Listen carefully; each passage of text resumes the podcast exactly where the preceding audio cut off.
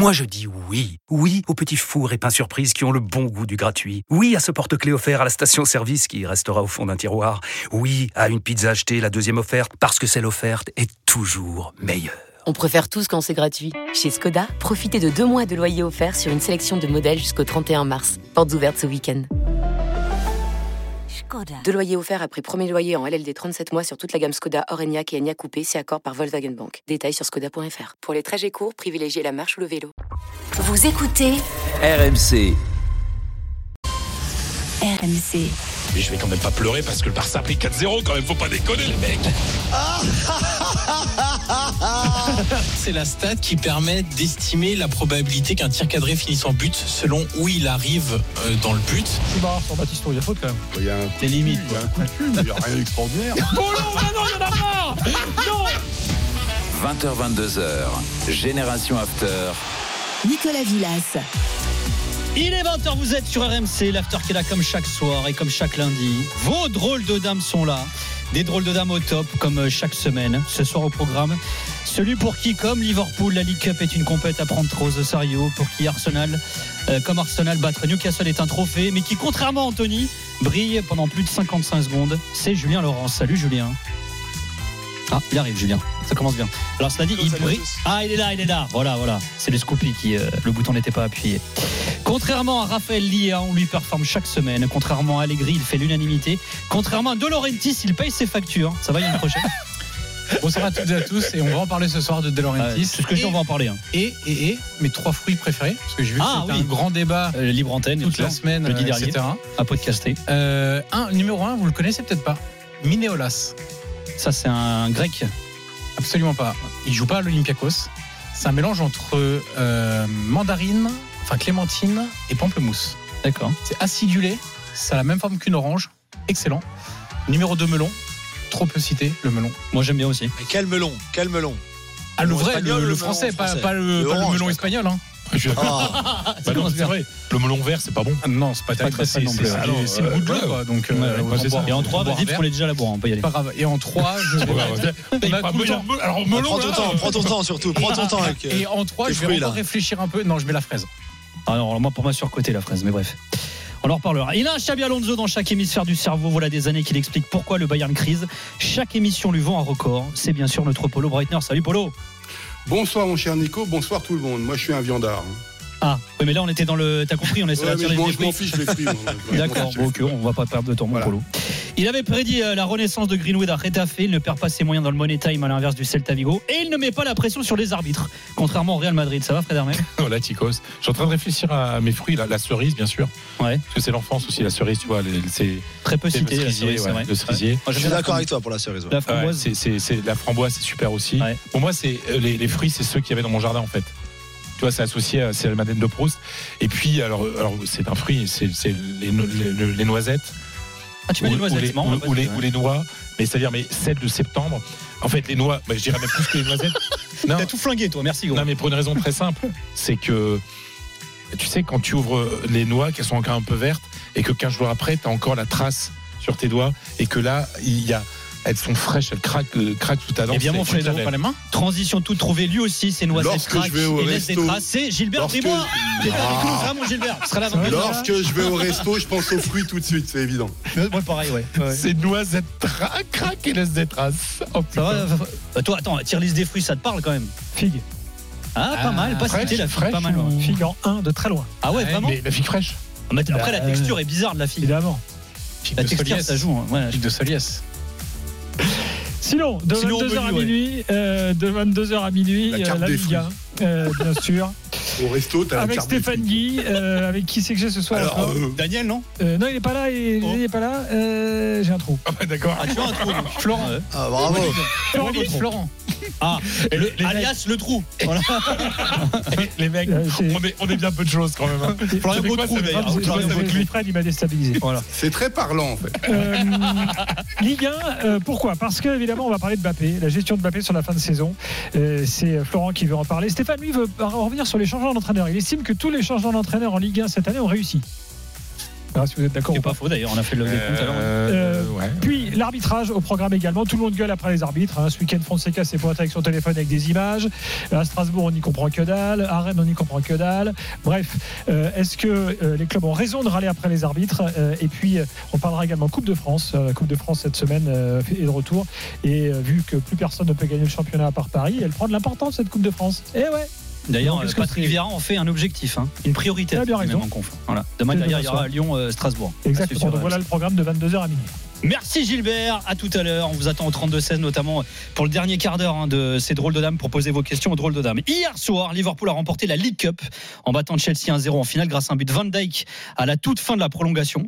Alors je me tourne vers toi, mon Juju, bien sûr, qui est club qui a affirmé après le match que ce titre était, je cite, le plus spécial de sa carrière. Il a notamment mis en avant le travail de l'académie et des, des éducateurs hein, pour justifier ça, Julien. C'est assez étonnant quand Ouais, même comme déclin. hein. Ouais, ça étonnant, mais après il a raison, puisqu'il a terminé la rencontre, euh, faut quand même le rappeler, avec des joueurs dont, beaucoup euh, parmi nos auditeurs et vous sur le plateau, enfin tout le monde, ont probablement jamais entendu parler. euh, des que ce soit bon, Connor Bradley, il a un petit peu joué sur ces dernières semaines, mais mais la saison dernière il était encore complètement inconnu. Il était en prêt à Bolton par exemple en troisième division, mais des joueurs comme comme Bobby Clark par exemple, comme McDonnell, comme McConnell pardon, comme Dance, dont le papa était un, un très bon joueur d'ailleurs de première ligue. Kwanzaa a un peu joué cette saison, mais c'est pareil. Quand tu finis le match avec des, ton, la moitié de ton équipe euh, de, moins de 21 ans, c'est vrai que remporter une finale pareille contre une équipe de Chelsea qui, euh, en tout cas sur le papier, avait euh, un effectif pour le match beaucoup plus important que le tien, parce qu'avec avec toutes les blessures que Liverpool avait, ils sont arrivés largement amoindris. Pas de Salah, pas de Jota, pas de Darwin, pas d'Alisson, pas de Trent Alexander-Arnold, pas de Soboslai, pas de Curtis Jones non plus. Donc tu as sept titulaires sont pas là et tu arrives quand même à remporter cette finale avec euh, avec ces jeunes à la fin du match. Alors ces jeunes, si tu regardes la composition des deux équipes à la fin du match, les, les, les 11 de Chelsea sont plus jeunes que les 11 de Liverpool. Mais en termes d'expérience sur le terrain, euh, Enzo Fernandez est jeune, mais il a remporté la Coupe du Monde, il a déjà joué la Ligue des Champions, etc. C'est pas comme un McConnell, c'est pas comme un Bobby Clark, etc. Et donc, je comprends pourquoi Klopp effectivement a trouvé cette victoire encore plus satisfaisante, on va dire, vu les joueurs qu'il avait à ses dispositions dans son groupe pour cette rencontre-là. Et en plus, dans une finale à Wembley devant 90 000 personnes contre euh, le Chelsea de Pochettino, qui, selon lui, était favori avant la rencontre aussi. C'est un titre qui compte euh, la, League Cup en Angleterre. J'ai- j'ai- Je lisais moi, notamment euh, le- là, un article là, de The Athletic avant la finale, qui en gros se posait des questions sur est-ce que la Coupe de la Ligue doit continuer, euh, quel look elle va avoir. Il y a pas mal d'interrogations là-dessus aussi face au calendrier su- surchargé là. C'est plus par rapport au calendrier, Nico, parce que oui, je pense que elle est importante pour des clubs, pour des supporters. Hier, l'ambiance au stade était assez incroyable. J'étais là, euh, il y avait 40 000 spectateurs pour chaque équipe. Euh, Voilà, c'était, tu sentais bien que les gens étaient contents d'être là et que c'était une finale qui comptait. Je pense que si tu demandes aux supporters de Chelsea qui viennent quand même de perdre leur sixième finale domestique d'affilée, un record euh, jamais ja- jamais fait dans l'histoire du football anglais, ils diront que oui, elle est importante. Ils auraient préféré en gagner euh, plus que 0 sur 6. Donc je pense que c'est important. Pour Liverpool, ils iront en Ligue des Champions. Donc pour eux, ça veut rien dire. C'est pas une place européenne en soi, mais c'est un autre trophée qui leur permet, comme tu me l'as rappelé d'ailleurs quand on a préparé l'émission ensemble, euh, de revenir à hauteur de Manchester United, du grand rival, du voisin Oni en termes de, de clubs les plus titrés euh, en- dans leur histoire en Angleterre, toutes compétitions confondues. Et c'est pas rien. non plus. Donc 67 oui, elle trophées compte. hein, chacun, c'est énorme quand même. hein. Et même si c'est très cyclique, comme on l'a, on l'a, on l'a analysé toi et moi ensemble, il y a des périodes où tu seras très fort, il y a des périodes pendant 30 ans où Liverpool n'a pas gagné un titre de champion. Donc voilà, c'est ça arrive, c'est normal. C'est pour le- en parler l'autre soir aussi. C'est tout dans le football, c'est plus cyclique peut-être que n'importe quel autre sport au monde. Donc c'est normal aussi qu'à un moment Liverpool soit a été devant United, United a rattrapé et passé devant. Maintenant c'est au tour de Liverpool avec Klopp. Peut-être que quand Klopp partira à la fin de saison et que Ten Hag euh, ou quelqu'un d'autre à United fera mieux, ben ça s'inversera encore. Voilà, mais oui, elle compte cette cette euh, cette compétition et pour te dire à quel point Chelsea était déçu. Pochettino était déçu, les joueurs étaient déçus, les supporters aussi par leur défaite. Encore une fois, je pense que ça montre que pour eux aussi c'était important. Juste regarder, hein, pour être très précis, sur les six dernières années, Liverpool c'est 7 titres, United un seul, Manchester City c'est 12. Vous vous rendez compte, City c'est deux titres euh, par saison en moyenne, c'est quand même ouf hein, ce, qui, ce qui se passe ces dernières années. hein. Tu voulais dire un truc Non, non, je voulais juste demander à Julien, euh, justement, en question de calendrier. Euh, est-ce que, l'année prochaine, parce que en- il y a eu un conseil de la Ligue italienne aujourd'hui, et le président de la, de la Fédé italienne a expliqué que l'année prochaine, il allait avoir des gros problèmes de calendrier et qu'il n'était pas impossible que des matchs de Coupe d'Europe se disputent lors de journées de championnat.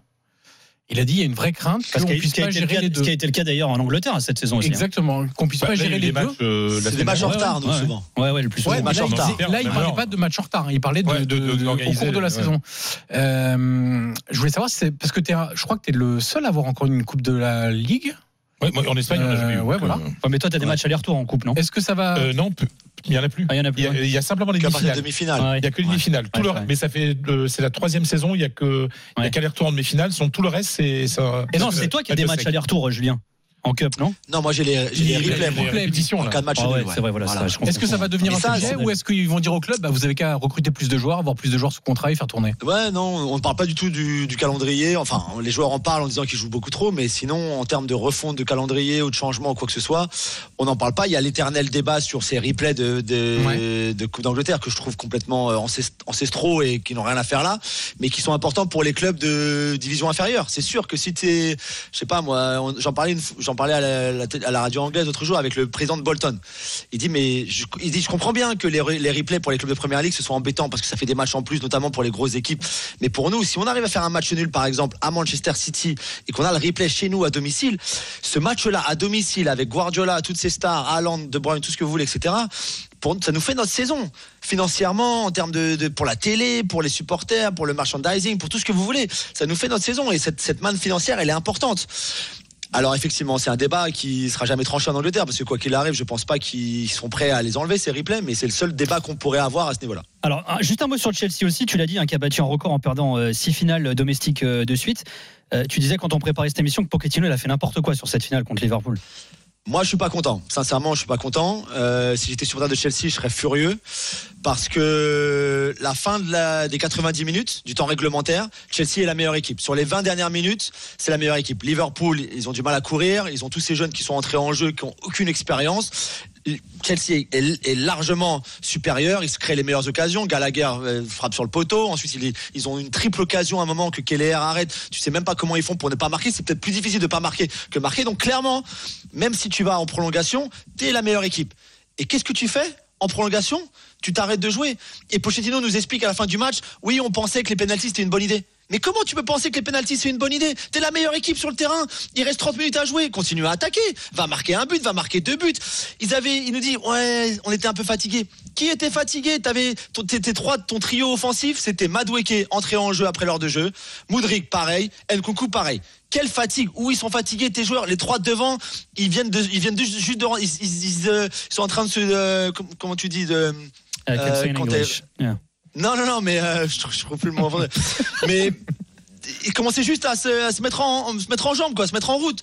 Tu me dis qu'ils sont fatigués. Je comprends vraiment pas ce que Pochettino a fait. Et il y a un moment où, avant le match, j'ai vu Jesus Perez, qui est son adjoint historique, qui était avec lui partout, euh, qui, qui est venu me faire la bise, qui est venu m'embrasser. Et je lui dis alors, tu- comment tu te sens? Il me dit, moi, je me sens bien, mais maintenant, c'est le, c'est le match des joueurs. Non mais c'est important Nico parce que bien sûr je me la raconte un peu sur le, le hug avec le. Mais Toi aussi, t'avais le melon dans le il- 3. et il me dit, et il me dit, maintenant c'est le match des joueurs. Il me dit, it's a players game now. Je, comp- je comprends, c'est le match des joueurs. Bien sûr, toi, t'as fait ton taf, t'as fait ta causerie d'avant-match, t'as mis en place la tactique, tout ce que tu veux. Mais à un moment, ça devient plus un players game. C'est aussi le rôle du manager, à un moment, de son C'est vrai. coaching staff, d'avoir les bonnes décisions, de faire les, Tu les sais que bons choix. Pochettino, on lui reprochait déjà au PSG d'être un peu trop euh, sympa, bien sûr, d'être le friendly à euh, Tottenham, coach. déjà. quoi, ouais. Mais c'est même pas ça, c'est qu'il est passif, Nico. Il est trop passif. Encore aujourd'hui, il est trop passif. Je me rappelle, j'étais à Bernabeu, je sais pas si Fred y était pour la, la- la fameuse remontada contre le Real, Bah, où il est sur le bord de la, il est sur le bord, sur le, dans sa zone technique, et il est, mais il est gelé. Il bouge plus, il sait pas quoi faire. Avec Tottenham, je l'ai vu, Johan s'en rappellera, à Wembley contre la Juve, où, Tottenham est en contrôle absolu du match, ils prennent deux buts coup sur coup, il sait pas quoi faire, il sait pas comment réagir, rien du tout. Et hier, pour moi, c'était la même chose. Comment à la, à la fin du temps réglementaire, quand ton équipe est si supérieure à une équipe de Liverpool qui est, mais vraiment, c'est l'équipe D à ce moment-là. C'est même plus l'équipe B ou l'équipe C. On est, on est, à part Van Dijk et Diaz, peut-être Gomez et Simicas, mais c'est tout. Mais le reste, c'est des, c'est des remplaçants, des joueurs qui devraient jamais être là. T'es, t'es, t'es, supérieur, t'es meilleur qu'eux. T'as tout avec toi, la dynamique positive, les occasions. T'as Cole Palmer qui est en pleine forme. T'as ce, ce, trio offensif qui vient de rentrer. Et tu fais ça, tu joues pour les pénalties. Mais faut arrêter maintenant. Bon, j'ai juste entendu un petit peu de musique pour Je détendre. suis passionné, passionné.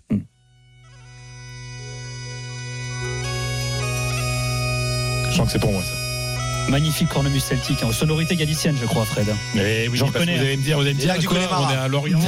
On est, on est en, on, on est en. Ça sent, le, ça sent la Galice. Alors, on est, mais oui, vous allez me dire, on est en Écosse ou en Irlande Non, non. Non, c'est Alors, région celtique, alors, la Galice. Une, une, euh, une cornemuse, ça se dit, on, on a gaita. Ouais, en, En- portugais, ça veut dire autre chose, la gaita aussi. Ouais, Ouais, voilà. ok. Carlos Núñez, le plus grand euh, joueur de gaita euh, de cornemuse espagnol, avec un- une musique qui s'appelle Os Gaiteros da Noite. Ah, tu, vois- tu vois Oui, comprendre, c'est du quasiment portugais, ouais, hein. ouais. Ça veut C'est du dire, c'est galicien, ça veut dire les, les joueurs de De la nuit. de, de, De exactement. cornemuse de la nuit. de cornemuse de la nuit, exactement. Bon, pourquoi est-ce que Carlos Núñez, il est, il est seulement galicien, mais il est né à Vigo? Et puis il fait de la musique celte. Celta, Celta Vigo, t'es là. Eh, Oh, le mec, et le mec, fait il a travaillé quand même. hein. Donc j'ai pas embrassé, embrassé Jesus Pérez avant de préparer la chronique, mais, Mais tu te la racontes quand mais- même. mais je la raconte quand même. et, et- et tout. Bon, tout ça pour dire que le Celta Vigo de, de Rafa Benitez euh, aimerait bien que les matchs ne durent que 75 minutes. Parce que si, si les matchs duraient 75 minutes, le Celta Vigo, qui aujourd'hui lutte pour ne pas descendre hein, en deuxième division, euh, ben, serait euh, mieux de tableau, 11e, donc déjà assuré de, de rester. ils ont Ouais. perdu 15 points, je crois, sur Alors, les, les- les dernières minutes de c'est- jeu. C'est 12 points perdus. Ils ont, ils ont, ils ont pris 13 buts au-delà de la 75e minute. Et ces 13 buts ont, ont provoqué la perte de 12 points. C'est fou ça. C'est un truc de fou. Donc ça, ça, ça, ça change tout. Ça, ça change tout parce que euh, aujourd'hui c'est une équipe qui se bat pour pas descendre en deuxième division. Ça s'est encore passé ce, euh, ce, ce week-end dans le match à, à, à 4 points euh, sur la pelouse de, de Grenade. Euh, où ils sont, ils, ils prennent le 2 le 2-2, l'égalisation à la 4 90e plus 9. 99e minute. C'est un match à 6 points parce qu'ils ils prenaient, ils ont 3 points d'avance. Ils prenaient 6 points d'avance sur le premier relégable. Mm. En gagnant, non, c'est euh, à Cadix, pardon, en gagnant à Cadix. Et, et ils se sont pris ce but euh, à la 99e. Donc euh, voilà. euh, quand son- ce qu'on dit en Galice, c'est quand euh, voilà, tu prends une fois, deux fois, ça arrive. Quand ça t'arrive euh, 13 fois dans une saison, C'est qu'il y a un c'est qu'il y a un problème quand même de, de management, de des physiques ou de découragement des joueurs. Donc voilà, le Celta Vigo euh, euh, serait 11e de la Liga euh, et ils sont aujourd'hui euh, 17e si les matchs duraient 75 minutes. Dans un instant, Polo va nous relater le record euh, de l'inarrêtable Bayer Leverkusen, qui est qui est le record battu par le Bayer Leverkusen en Bundesliga, 10-33. À tout de suite sur RMC. RMC, 20h22h, Génération After. Nicolas Villas. Avec les drôles de dames, il est 20h20, vous êtes sur RMC. Merci beaucoup d'être avec nous. On a évoqué il y a quelques instants la victoire en League Cup de Liverpool, et qui égale le nombre de trophées euh, en Angleterre, 67. C'est autant que Manchester United. Autre équipe qui marque l'histoire, le Bayer Leverkusen. Et là, mon polo, tu vas nous expliquer euh, que ce week-end, en battant Mayence, le Bayer est sur une série de 33 matchs sans défaite, du jamais vu en boulie, hein, Polo. Euh, du jamais vu dans l'histoire de, des clubs allemands, plutôt, parce que c'est pas qu'en Bundesliga, c'est euh, quand tu rajoutes sur une saison les matchs européens et euh, la Coupe d'Allemagne. Donc déjà, on pourrait relativiser ce, ce record parce que c'est de l'Europa League en ce moment, ce que, dispute, Ouais. ce que dispute euh, le- les Leverkusen, ils n'ont pas la Ligue des Champions. L'ancien record était évidemment détenu par le Bayern, mais on était, euh, ils jouaient à la Ligue des Champions. Alors, je crois que si les Leverkusen étaient en, étaient en, en Ligue des Champions, ils auraient commencé la saison euh, sûrement au chapeau 3, donc ça aurait euh, peut-être c'était autre chose. Mais je veux, mais moi, ce que j'ai adoré plutôt, c'est euh, la déclaration de Xabi Alonso après. Dès la rencontre, il dit, il dit, euh, un record, ça t'apporte aucune médaille. hein. C'est-à-dire que ce moment, ce moment-là signifie pas que Leverkusen va remporter le titre 2024 ou soulever la Coupe d'Allemagne euh, 2024. Donc tout ça, c'est extraordinaire évidemment parce que tu ne, ne fais pas une série de 33 matchs sans défaite comme ça par hasard. Il s'est passé quelque chose à Leverkusen, un, un recrutement extraordinaire, euh, les trentenaires qui sont au club, ce qu'on n'avait plus l'habitude, un coach qui est en train de s'affirmer évidemment au minimum en Bundesliga, voire en Europe, parce que vous savez très bien qu'on en parle beaucoup euh, euh, pour cet été et de toute façon le, le marché des, des coachs euh, cet été à mon avis être extrêmement euh, euh, important. Et puis, ce que je constate, c'est qu'une fois de plus, on a parlé en Allemagne d'Arbeitssieg, c'est-à-dire de, de, de match laborieux de Leverkusen. Euh, le mot laborieux, honnêtement, il n'est pas, il est pas bon pour la rencontre contre Mayence, parce que déjà Mayence a fait une super première mi-temps. Et euh, la deuxième chose, c'est que je veux bien euh, qu'on dise que Leverkusen a fait un match laborieux. Quand tu vois comment il joue, ça va, quoi. Il y a, il y a, y a pire en Europe. Euh, Tiens, on a Idir si sur le chat de la chaîne YouTube de l'After qui nous dit le Bayer Leverkusen, l'équipe qui joue le mieux en Europe. T'es d'accord avec ça? Ah, pas, pas en 2024. Pour moi, pas en 2024. Sur la première partie de saison, je veux bien. Euh, je veux bien aussi qu'on a le sentiment que le palmarès euh, de Xabi Alonso en tant que joueur fait que tous les obstacles, tous les pièges pour ne pas aller chercher un titre sont sont euh, évacués à chaque fois. On tombe pas dedans.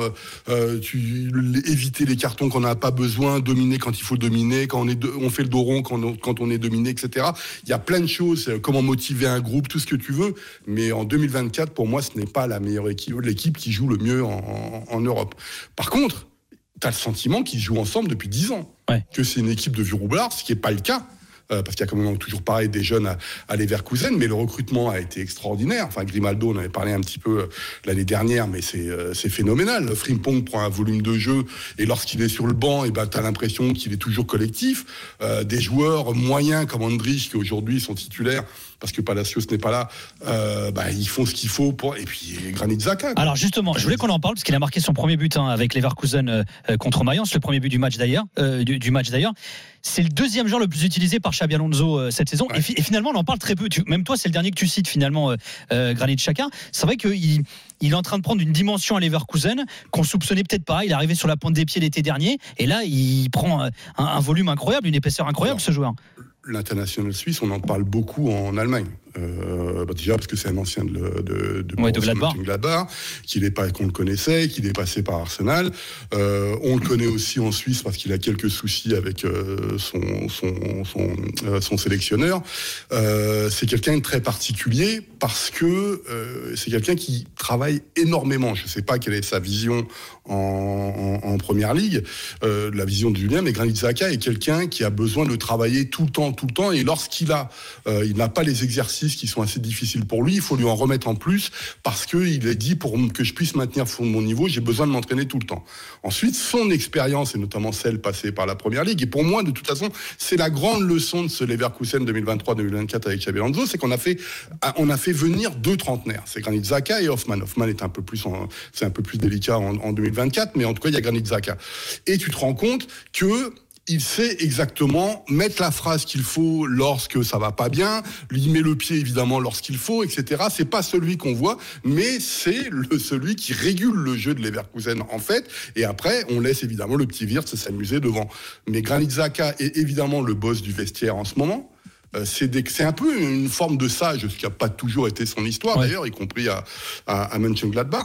Donc, mais moi j'aimerais bien avoir ce- le- la vision de Julien qu'ils avaient en première ligue. Il a été très critiqué à l'époque, parce qu'on disait Ouais. que c'était qu'un joueur latéral et tout ça, mais ce qui n'est pas le cas. Mais bon, Alors vas-y, t'es surpris toi par euh, finalement le, la dimension prise par Chaka après cette saison Arsenal là, à Leverkusen? Non, non, parce que la dernière saison Arsenal, la saison dernière, donc, avec là où Arteta a mis en place de la meilleure des façons son jeu à lui, ça correspondait par- parfaitement à Granit. Et je pense qu'il y a pas mal de, même si c'est un, schéma différent, il joue de fa- façon différente, le Bayer Leverkusen, mais dans ce que, dans ce que Arteta voulait que Chaka fasse sur le terrain dans ce que Xabi Alonso veut que Chaka fasse sur le terrain, c'est assez similaire en fait. Et c'est pour ça que je pense qu'il s'éclate aussi. Il y a beaucoup de gens, il lui reste un an de contrat, que Leverkusen a dépensé 20 millions d'euros pour un joueur de cet âge-là avec un an de contrat. Il y a beaucoup de gens qui se sont dit, Hmm, c'est un peu bizarre. Vous êtes sûr que vous voulez pas mettre ça plutôt sur un joueur plus jeune, etc., etc. Et en fait, c'est absolument, il y a que lui qui voulait un parce qu'il est gaucher déjà pour jouer sur ce côté-là. Et deux, parce que je pense que Xabi Alonso avait très bien vu ce qu'il faisait avec Arteta. Je, pense que Granit voulait rentrer aussi en Allemagne. Il voulait un petit peu changer d'air. Il, y a- eu des, moments vraiment compliqués à Arsenal et, c'est la bonne pioche finalement. Vraiment, vraiment bonne pioche. Et, et je pense que ça a été une perte pour Arsenal qui est en train d'être euh, maintenant euh, Compensé. Compensé, exactement. Merci Nico pour le mot. Compensé par euh, ce qu'on peut voir parfois d'une Averse. peut- Exactement, frère, on est une famille. Euh, ce qu'on peut voir avec d'Averse, ce qu'on peut voir de d'autres joueurs qui peuvent jouer en 8 là où chacun jouait. Mais, Tu fais la euh, bise Chaka quand tu le croises ou pas? C'est Jimmy Euh, Brown qui me Chaka- non, non, pas- je le connaissais pas si bien. C'était pas un de mes gars sûrs, pas On comme. est d'accord que euh, Granit pas comme un Saliba. Ah, là en revanche, il faut que tu sortes. Là, il faut sortir. Là, on est sur du très fort. Là. Son, pe- son frère s'appelait Pierre d'ailleurs. Bon, bref. Vas-y. Sors-moi de là, frérot. Non, mais voilà, voilà.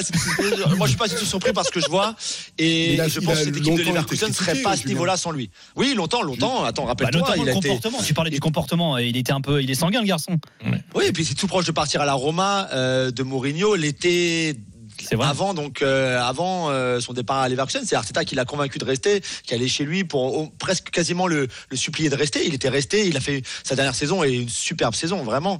Euh, et une des raisons pour laquelle Arsenal a été si bon aussi. Et, et c'était tout à fait normal, je pense, qu'il soit aussi bon avec le, le Bayer Leverkusen. Ouais, Polo, je vais poser une question par rapport à, entre la relation entre Chaka et Xabi Alonso. Moi, je me souviens très bien que, que Xabi Alonso était une sorte de courroie de transmission de l'entraîneur euh, sur la pelouse. Est-ce qu'il euh, il l'a été pour Ah beaucoup bah oui. d'entraîneurs? Est-ce qu'il a trouvé ça en Chaka? Est-ce qu'il reproduit avec un joueur ce que lui était pour ses entraîneurs? Mais oui, mais d'autant plus que même s'ils n'ont pas le même profil de joueur, euh, ils jouent en gros avec le même rôle.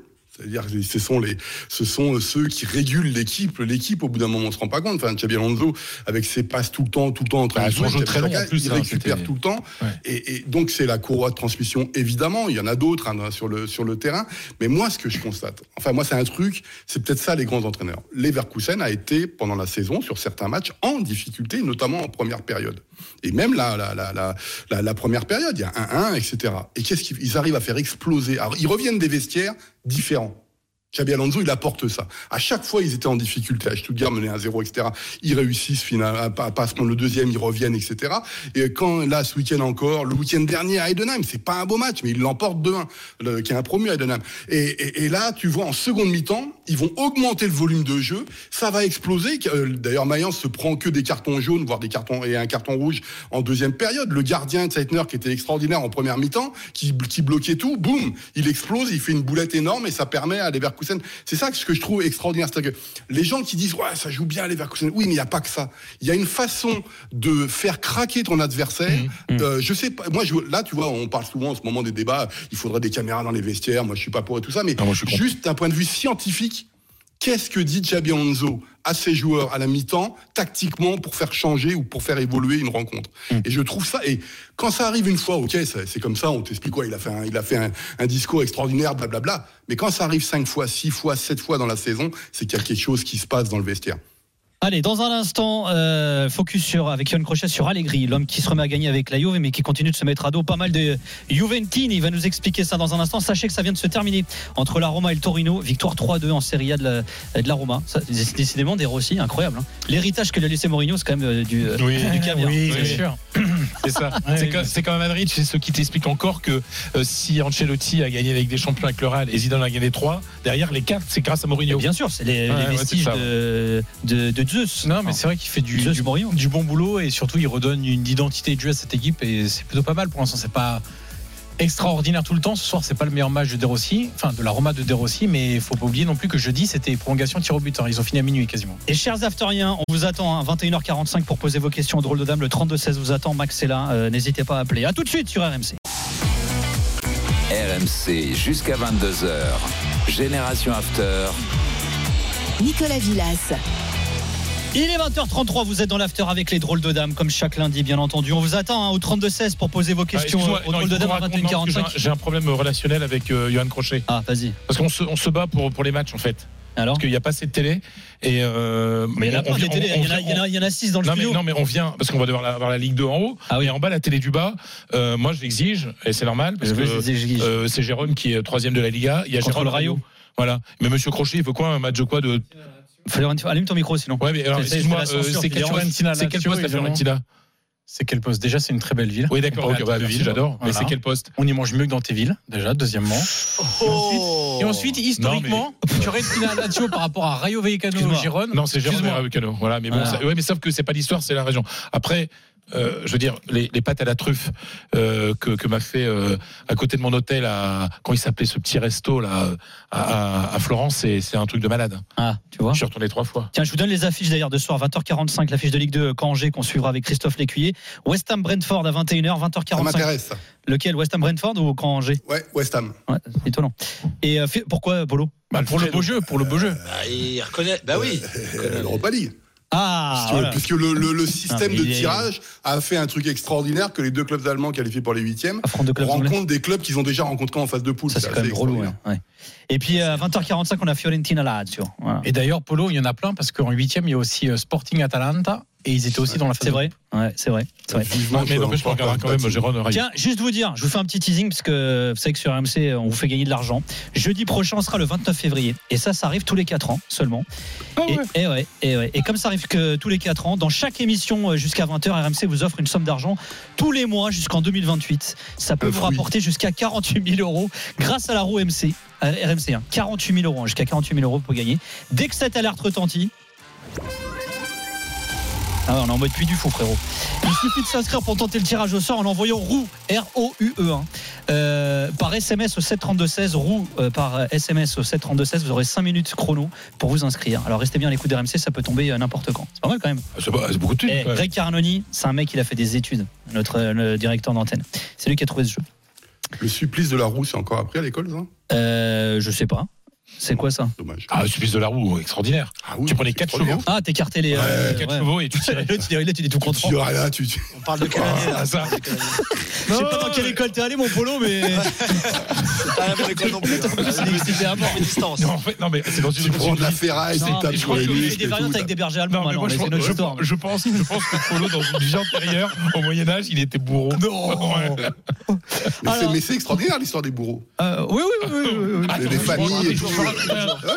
Non, je peux raconter un truc hallucinant. bourreaux. franchement, on est plus à ça après, Fredo. Et Vas-y. puis après. Vas-y. Non, mais le dernier bourreau espagnol, euh, c'est un type qui habitait à Valence. Et en fait, il était marchand de bonbons pour les enfants. Non, mais c'est un truc de malade. Et donc, il se faisait une petite pige un coup de temps en temps. Bon, on tuait pas les gens tous les jours. À la fin de la dictature, on tuait, on pas le les mec, gens. c'était un, Et c'était un garrot en fait. Ouais, et donc et c'était sa, sa petite pige à côté. Il était bourreau de père en fils et ils avaient hérité la licence de bourreau. Et le mec, en fait, on le payait en liquide quand il venait à Madrid en, en train. Il faisait le garrot. Alors le garrot, tu sais, c'est c'est tu euh, c'est un nœud derrière le derrière la Ouais. tête, quoi, tu vois. Et avec cet argent. On le payait, il achetait des gros paquets de bonbons, il rentrait chez lui, puis il le mettait dans son magasin pour donner aux Attends, enfants. bah oui, C'est un truc de malade. Non, mais je veux dire, c'est. il soignait la clientèle hein, pour l'avenir. c'est- jamais. Les bourreaux, c'est des histoires de, de. C'est dur à suivre hein, cette histoire euh, pour Yohan Crochet là. Ouais. pour venir après, je veux dire, pour venir après. Non, t'inquiète. vas-y. Non, bah c'est peut-être le bourreau enchaîne. de la Juve, allez savoir, hein, parce qu'après 4 matchs en Ah. victoire, oh, le roi de la transition. Non, Johan bravo. est le bourré, le bourré, Ou le bourré, bourré, le bourreau d'Allegri. Alors la Juve a gagné 3-2 ce week-end face à Frosinone. Euh, succès obtenu dans les arrêts de jeu après 4 matchs en victoire, je le disais pour la Juve. Allegri, alors j'ai vu d'ailleurs le tweet de la Juve, qui est devenu le premier euh, entraîneur de l'histoire de la Serie A à atteindre les 1000 points. Mm. Et pourtant, Allegri, dont le contrat court jusqu'en 2025, euh, divise plus que jamais les Juventines. Euh, Explique-nous ça, Johan. Ouais, c'est devenu, c'est devenu une opposition de, de style, de référence historique entre une partie de, des supporters de la Juve et, et l'autre. On a eu encore une fois un match euh, assez classique côté de la Juve, c'est-à-dire que dès qu'ils attaquent, il y a des joueurs d'une telle qualité que finalement c'est assez facile de marquer des buts à, l'adversaire, encore plus quand tu affrontes des, clubs de deuxième partie de, de classement. Pour le coup, Frosinone est vraiment défensivement, c'est vraiment très compliqué. Mais tu as aussi la Juve habituelle, c'est-à-dire qu'une fois qu'ils ont marqué, tout le monde en défense. Et ils laissent le ballon à l'adversaire. Et comme ils sont pas maladroits, qu'il y a des bons joueurs dans cette équipe de, de, Frosinone, comme Soulé, même là, en plus, il n'y avait pas Bareneccia. Tous les joueurs de contrôle de balle n'étaient même pas euh, titulaires. Donc, c'était plutôt des joueurs pourtant de, transition. Mais ils ont fait la différence. Et quand on voit le deuxième but que met Frosinone à partir d'une touche quasiment au poteau de corner de Frosinone et qui remonte tout le terrain en verticalité pour aller chercher le but de, euh, de, Frosinone. Et c'est c'est cette Juve qui euh, alterne encore une fois le, le show quand elle attaque. Ils ont. C'est ça qui est frustrant, c'est que quand tu vois Chiesa, Vlaovic, Rabiot, McKennie, il y a quand même des joueurs d'une telle qualité que tu devrais faire ça tout le temps parce qu'à chaque fois qu'ils le font, même contre des gros clubs, ils sont en capacité de les mettre en difficulté. Mais revient l'ADN historique d'Allegri, c'est on marque, on défend et on contre-attaque. Sauf que les autres adversaires, ils sont aussi bons. Il y en a des petits clubs maintenant qui jouent de mieux en mieux, qui ont des belles individualités aussi, qui sont capables de les mettre en difficulté. Donc ce match-là a réveillé cette espèce d'opposition entre euh, deux univers. Une grande partie du stade est pro Allegri. Dans ceux qui vont au stade est pro Allegri, il y a des chants encore euh, de manière régulière au stade qui célèbrent Allegri. C'est la partie qu'on appelle un peu euh, historique, en disant, il s'appuie beaucoup sur la célèbre euh, phrase de Boniperti gagner n'est pas important, c'est la seule chose qui compte. Ça, c'est le la, la phrase célèbre de Boniperti qui a entre Le guillemets fondé ultime, quoi. la mentalité euh, de, de la Juve de toujours gagner, quel que soit le style, on s'en fout, on gagne, on gagne, on gagne.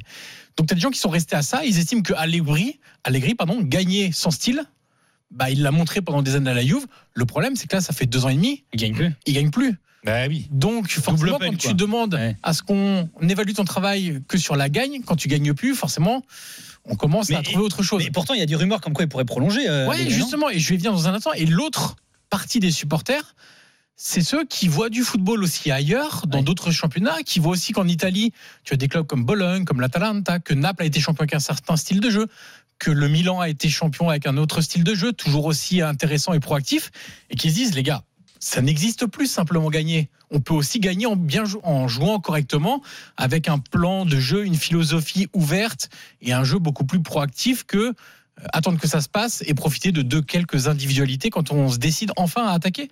Donc ces deux environnements-là sont en totale opposition. Et moi, je, suivais euh, pendant le, match euh, un groupe WhatsApp de euh, euh, d'Italiens. Je participe à une émission sur Twitch en Italie et il y a un groupe avec plein d'auditeurs, etc.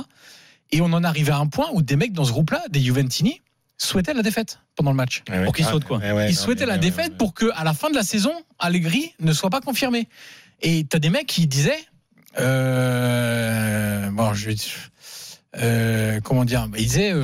On d'italien, c'est- non, non. non, disaient là, c'est jouissif quand Carlo, euh, Frosinone est marqué. Ils disaient c'est jouissif. C'était vraiment à ce point-là. Et, hum, effectivement, euh, Allegri, euh, quand on écoute le directeur sportif de la, de la Juve et June Tolly avant le match, qui t'explique que bah, eux, ils sont contents du travail d'Allegri, Allegri a envie de rester, et donc quand ils penseront que ce sera le bon moment, ils se mettront autour de la table pour discuter d'une prolongation. Il y a toujours Ça cette histoire d'argent, parce qu'il y a l'an dernier, il y a deux Oui, ans, tu l'expliquais Il y que avait le contrat. Allegri coûtait Ouais, tellement cher cher. que. Ça coûte très cher. Bah, ça coûtera encore très cher parce que c'est 7 millions net L'année de, de salaire. Et il reste combien d'années là? Il en reste encore une. 2025, mais ouais. si tu ajoutes aussi le staff, si tu ajoutes les charges, tu as encore une quinzaine de millions quasiment. Ouais. donc euh, Bon, ouais, c'est encore une énorme somme. Sauf que le calcul, moi, ce que je disais déjà il y a deux ans, c'est que le calcul de ne pas aller en Ligue des Champions, combien ça Bah te fait oui, perdre ouais. Alors là, en l'occurrence, l'année dernière, là. hein. l'année dernière, il y était, mais avec les sanctions contre la Juve, ils sont sortis. Cette saison, il y sera. Donc ce discours-là, il est un peu moins audible Alors, cette je, saison. je vais revenir avec la question que, que moi, dès que quelqu'un euh, me parle de la Juve, ah ben, je pense à Zidane parce qu'il il a envie d'y aller, hein, on le sait. hein, euh, Bien sûr. Il y, a, il y a vraiment une possibilité qu'il s'en aille, Allegri, ou, ou, ou ils vont vraiment le prolonger euh. Ah bah, En là, gros, si s'il est hors top 4, c'est- oui, mais sinon, Oui, non, mais il y c'est a aucune, non enfin, il y a aucune chance que la Ouais. Juve soit hors Bah, top 4, Justement, donc il n'y a aucune chance qu'il saute alors. Bah, euh, sauf s'il y a euh, retournement de, de situation et qu'il décide finalement de euh, de faire autrement et d'entamer un nouveau cycle avec un autre entraîneur, ce qui serait de bons presque joueurs, souhaitable parce avec que ça. euh, il y a des bons joueurs, il y a des bons attends, jeunes, il y Juste a, pour il y a du sur ce, matériel. que, hein. sur ce que dit Fred, t'as un mec comme Zidane qui est libre, qui est sur le marché, Mhm. qui serait chaud pour aller à la ah, Juve. complètement. T'es dirigeant de la Juve et tu te poses pas la question de te dire on va peut-être tenter le coup, c'est le Si, si. on, va louper le train. Si, si, mais, mais même si Allegri ne continue pas la saison prochaine, je suis pas certain que ce soit Zidane qui soit choisi. hein. Ah ouais? C'est-à-dire il y a d'autres blasts qui Bah, circulent. attention à Thiago Motta. hein. Ah et quoi il-. Euh, John Tolly aime beaucoup Thiago Motta et depuis longtemps. Après, après, ce qui s'est passé en 2019, c'est-à-dire qu'en Après bon, t'as Zizou quand même. en, en février 2019, Zidane euh, euh, parle avec euh, la Juve, il doit y aller au mois de juin, et là, le ton Ajax élimine le Real, euh, Solari est viré, c'est la crise grave au Real, et et là, tu as Florentino Pérez qui demande personnellement à Zidane de venir filer un coup de main. Donc Zidane re- revient Bien et sûr. il allait partir à la Juve. Alors, est-ce qu'ils ont été vexés? Ça, on en avait jamais discuté. Est-ce qu'ils avaient été vexés ou ils avaient compris ça, la Juve? Donc il n'y a pas de rejet Non, de, mais de Zidane, Zidane. a une ça, ouais. telle aura à Turin que tu peux pas être vexé parce que Voilà, parce Je que pense même qu'ils ont fini par comprendre aussi euh, la situation et de se dire euh, c'est une affaire tellement personnelle entre Florentino Ouais, et lui voilà, que c'est. c'est- Mais, mais, mais sincèrement, franchement, là, là c'est parce que Zizou a vraiment envie de, vraiment Ah oui, d'entraîner. Et puis Zizou, c'est pas un problème d'argent. C'est-à-dire, c'est pas un entraîneur euh, qui va demander 20 millions, quoi. Non mais il va demander euh, plus enfin non, il va beaucoup demander de des joueurs. joueurs. Bah il va voilà. demander des joueurs. Mais lui, ou alors Il il, faut- sera même accès. Moi, de toute il faudra savoir s'il a envie aussi de s'inscrire dans ce que la Juve Bah oui. est en train de faire, le développement des joueurs qui sont passés par la next gen, etc., Bah, etc. Il faudra ben, voir. eh ben, qu'est-ce qu'il a fait au- avec le Oui, mais avec un tel volume de joueurs qui doivent développer, Ouais. peut-être pas. C'est vrai qu'il avait une bonne équipe. hein. C'est l'équipe qui prend en, en janvier C'est 2016. un peu ce que Liverpool prépare aussi, c'est un Il peu n'y a, pas, bien, Casemiro, victoire Modric, Non, bien sûr, bien sûr, Les gars, dans un instant, focus sur Mason Greenwood, Greenwood hein, qui revient à Retafe après des démêlés avec la justice notamment, après plus euh, d'une saison blanche avec Manchester United. La mauvaise image d'un joueur peut-elle gâcher sa carrière? On en débat avec Fred Hermel, avec notre drôle de dame, juste après ça. RMC, 20h-22h, Génération After. Nicolas Villas. Et Les drôles de dames comme chaque lundi et Christophe Lécuyer qui est à Dornano chez lui ce soir pour nous faire vivre la fiche de Ligue 2 de la 26e journée entre Caen et Angers. Salut Christophe. Salut Nico, bonsoir à tous. Comment ça va la Casa? Bah, Écoute, ça va, ça va super, mais il fait super froid et un vent incroyable à Ouais. Dornano euh, ce soir. Les conditions de jeu sont difficiles, hein, vraiment pour les, les 22 acteurs. Le coup d'envoi vient d'être donné dans ce match important de Ligue 2 hein, entre des Canets 10e avec 36 points, le SCO d'Angers 2e avec 46 points, 5 longueurs euh, du, euh, leader au CERF, mais qui peut donc revenir à deux petits points ce soir en cas de succès. Et puis des Canets qui eux aussi ont une belle opération à réaliser. L'idée c'est déjà de faire oublier la dernière défaite à Guingamp et de revenir euh, potentiellement ce soir à la sixième place en cas euh, de succès. Il y a du monde à Dornano. Ce soir quasiment 16 000 supporters pour ce joli choc entre le SCO d'Angers et le Stade Malherbe de Caen. 4 minutes de jeu, 0-0 ici à Dornano. Merci. S'il se passe quelque chose, n'hésite pas Christophe. Caen et son magnifique maillot euh, que le Barça lui a piqué, bien entendu, hein, ce merveilleux maillot. exactement ça. Ouais. Vous savez d'où vient le maillot du Barça d'ailleurs au passage? Bah oui. Balle. Ouais, Johan Gamper. Ouais. Alors parce qu'en fait, ils ont changé le prénom, mais le vrai, le fondateur du Barça était un Suisse allemand Ouais. qui s'appelait Hans Gamper. Et donc ils, ont euh, catalanisé son, son prénom. Parce que Hans c'est Jean, et là, c'est Joan en, En c'est catalan. Joan en catalan. Donc, euh, et c'est pour ça que le, il a fondé plusieurs clubs en Europe, dont, dont surtout le Barça, le, le FC Bâle et le Barça, et c'est pour ça que c'est les mêmes couleurs. Alors c'était même pas un fondateur, je crois, de, de Bâle, c'était un ancien joueur de balle et qui s'est inspiré des couleurs du club. Voilà. Alors le Barça qui a cartonné hein, ce week-end 4-0 face à Retafe, mais le joueur dont on va parler, c'est pas un joueur du Barça, mais un joueur de Retafe. Un joueur que tu connais aussi très bien, Julien, puisque c'est Mason Greenwood, l'anglais de 22 ans qui est arrivé l'été dernier à Retafe, prêté par Manchester United, qu'il avait écarté pendant plusieurs mois après des accusations de viol dont le joueur avait fait l'objet. L'affaire qui a été classée bien des mois après euh, sans suite. Et alors avec 7 buts, 5 passes D, Greenwood revit à Retafe, euh, Fred. Ouais, alors c'est vrai, il suffit de. Il y a eu ce week-end la victoire euh, euh, du Barça 4-0 face à Retafe, justement. Retafe qui est de ton cousin, là, Bordalas, De beau gosse. qui a été beaucoup moins euh, euh, efficace en défense que, que d'habitude. Euh, et, et Xavi a eu des mots euh, avant le match, avait eu des mots très importants sur euh, sur Mason Greenwood. Il a dit c'est c'est un, jou- un joueur différentiel. Ça c'est un mot très footballistique en Espagne. Ça veut dire bah, le joueur différent ou celui qui marque la différence. Différencié, quoi. Ouais, c'est-à-dire qu'il t'apporte un truc que les, que, que les autres n'apportent pas. Et c'est vrai, bah, il a beaucoup plus de talent. Alors, il y a Mayoral, quand même, il y a de bons joueurs hein, du côté de Rennes. Enfin, c'est quand même un petit club euh, qui bétonne. hein. Mais c'est vrai que c'est un joueur qui, normalement, n'est jamais de sa vie, il arrête à. S'il n'y avait pas eu toutes ces histoires euh, personnelles. euh, et ce qu'il n'avait pas été un peu blacklisté en Angleterre, c'est très bien pour lui parce que les, stats, alors j'aime pas beaucoup parler de statistiques, mais enfin, il faut quand même dire l'importance qu'il a pris à Retafe.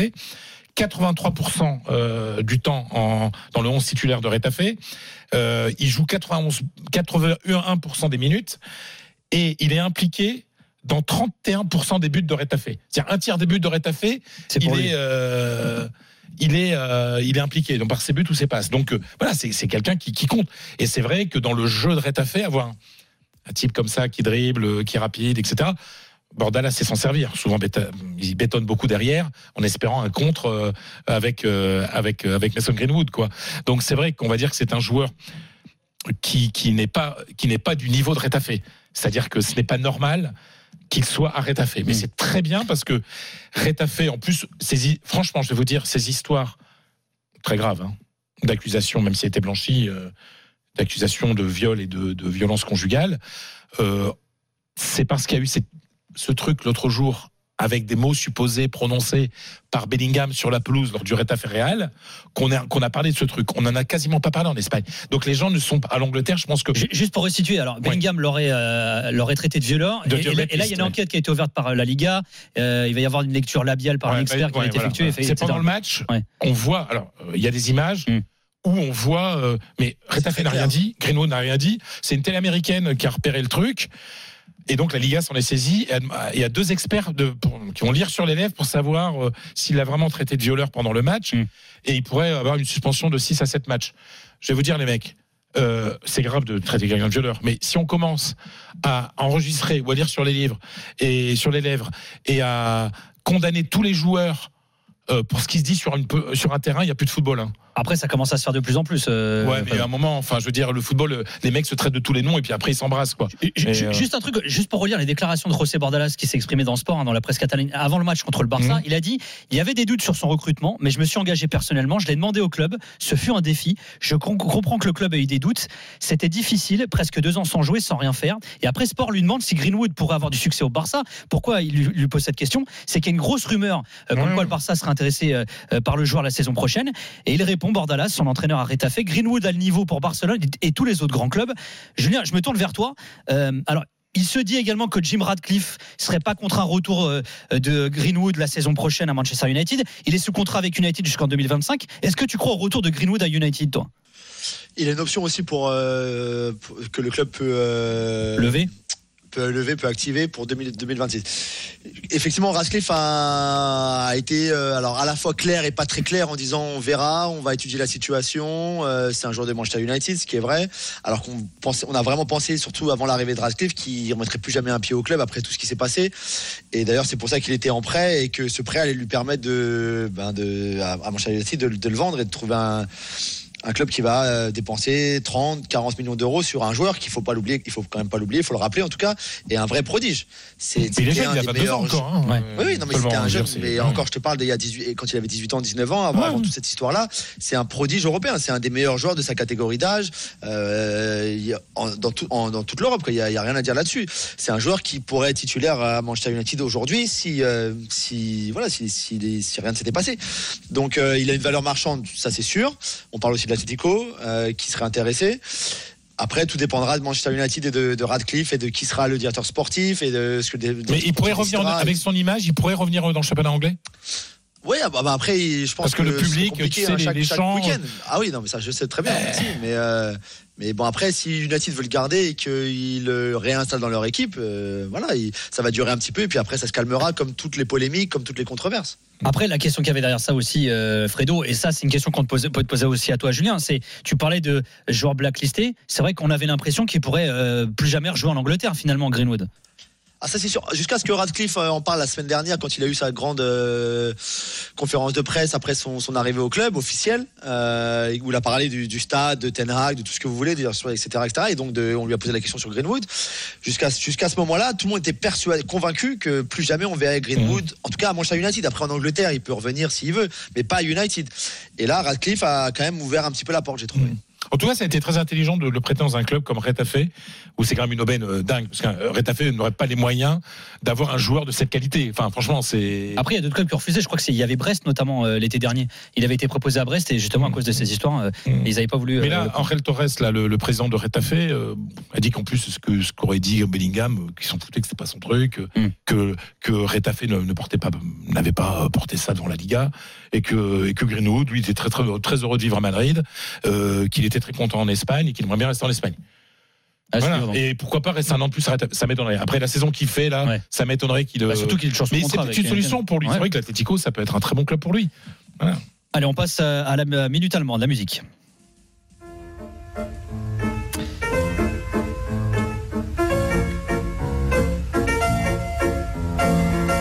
Alors une musique mélancolique choisie par toi mon poulot pour habiller les propos de Julian Nagelsmann qui est revenu sur une partie euh, très intime de sa vie privée, le décès de son père euh, Polo.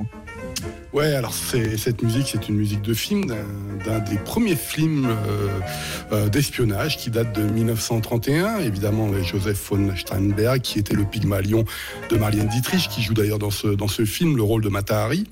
Et je l'ai je l'ai utilisé tout simplement parce que euh, dans le Spiegel, la, la, la, la- la- la- hein? J'aime, hein, donc ça, ça me dérange pas de continuer. Vas-y, vas-y Polo. Alors oui, et puis donc euh, Nagelsmann a fait une interview assez extraordinaire dans le Spiegel, qui est l'hebdomadaire le, plus vendu d'Allemagne, où il a abordé plusieurs sujets, dont son éviction du Bayern, l'état de la Nationalmannschaft, etc. Et il sait un petit peu, euh, il n'a pas éludé une partie de, son enfance et de, sa jeunesse de jeune adulte justement à 20 ans, puisque euh, il a confirmé des choses qu'on savait un petit peu, mais qui n'étaient pas officielles, c'est-à-dire que son père s'est suicidé. Euh, Donc il a dû euh, apprendre à être tout seul et tout rapidement avec sa mère, savoir est-ce qu'on devait euh, vendre, vendre la maison familiale, etc. Ce qui est une explication pourquoi il est plus mûr que d'autres personnes. Et surtout, il a confirmé que son père était agent secret pour la RFA, pour les services de sécurité du gouvernement. Et il emploie des phrases très très, très importantes, sans rentrer dans le détail, parce qu'il ne savait pas exactement ce qu'il faisait, mais Euh, il confirme, si tu veux, que le suicide de son père serait plus ou moins lié à son métier, à des choses qu'il a dû faire. Euh, dans la phrase, il dit bon, je peux pas faire la traduction, c'est trop tôt, mais il fait comprendre que euh, c'est pas en étant faible en fait qu'on peut qu'on fait ce, genre de métier ou qu'on prend ce genre de décision. Et c'est assez impressionnant en fait cette interview, euh, tous les sujets d'ailleurs, hein, pas que celui-là, mais qu'on sait maintenant que le père de Nagelsmann était agent secret et donc il a disparu lorsque, d'une façon volontaire d'ailleurs, Nagelsmann en parle très bien. Il dit il n'y a pas eu de lettre, mais la façon dont on a retrouvé le corps ne laisse aucun doute sur son geste et ce qu'il voulait faire. Donc je n'ai pas lu en vouloir. Je n'ai pas besoin d'explications. Je sais que c'était volontaire, c'est son choix, voilà. Et, je, trouve ça assez extraordinaire sur tous les débats aujourd'hui où on est toujours en train de chercher le pourquoi du comment, le, le ceci, cela. Et ça peut être l'une des explications pourquoi Nagelsmann est considéré en Allemagne comme quelqu'un un petit peu plus mûr, on va dire, que beaucoup de personnes de son âge. Et peut-être que c'est pour ça qu'il a été très très jeune, en plus de de euh, de sa blessure évidemment qui a empêché sa carrière, euh, qu'il a été très jeune coach en Allemagne. Et d'ailleurs, si vous voulez plus d'infos hein, sur euh, cette histoire très touchante, hein, euh, il y a un très bon article hein, sur le site rmcsport.fr.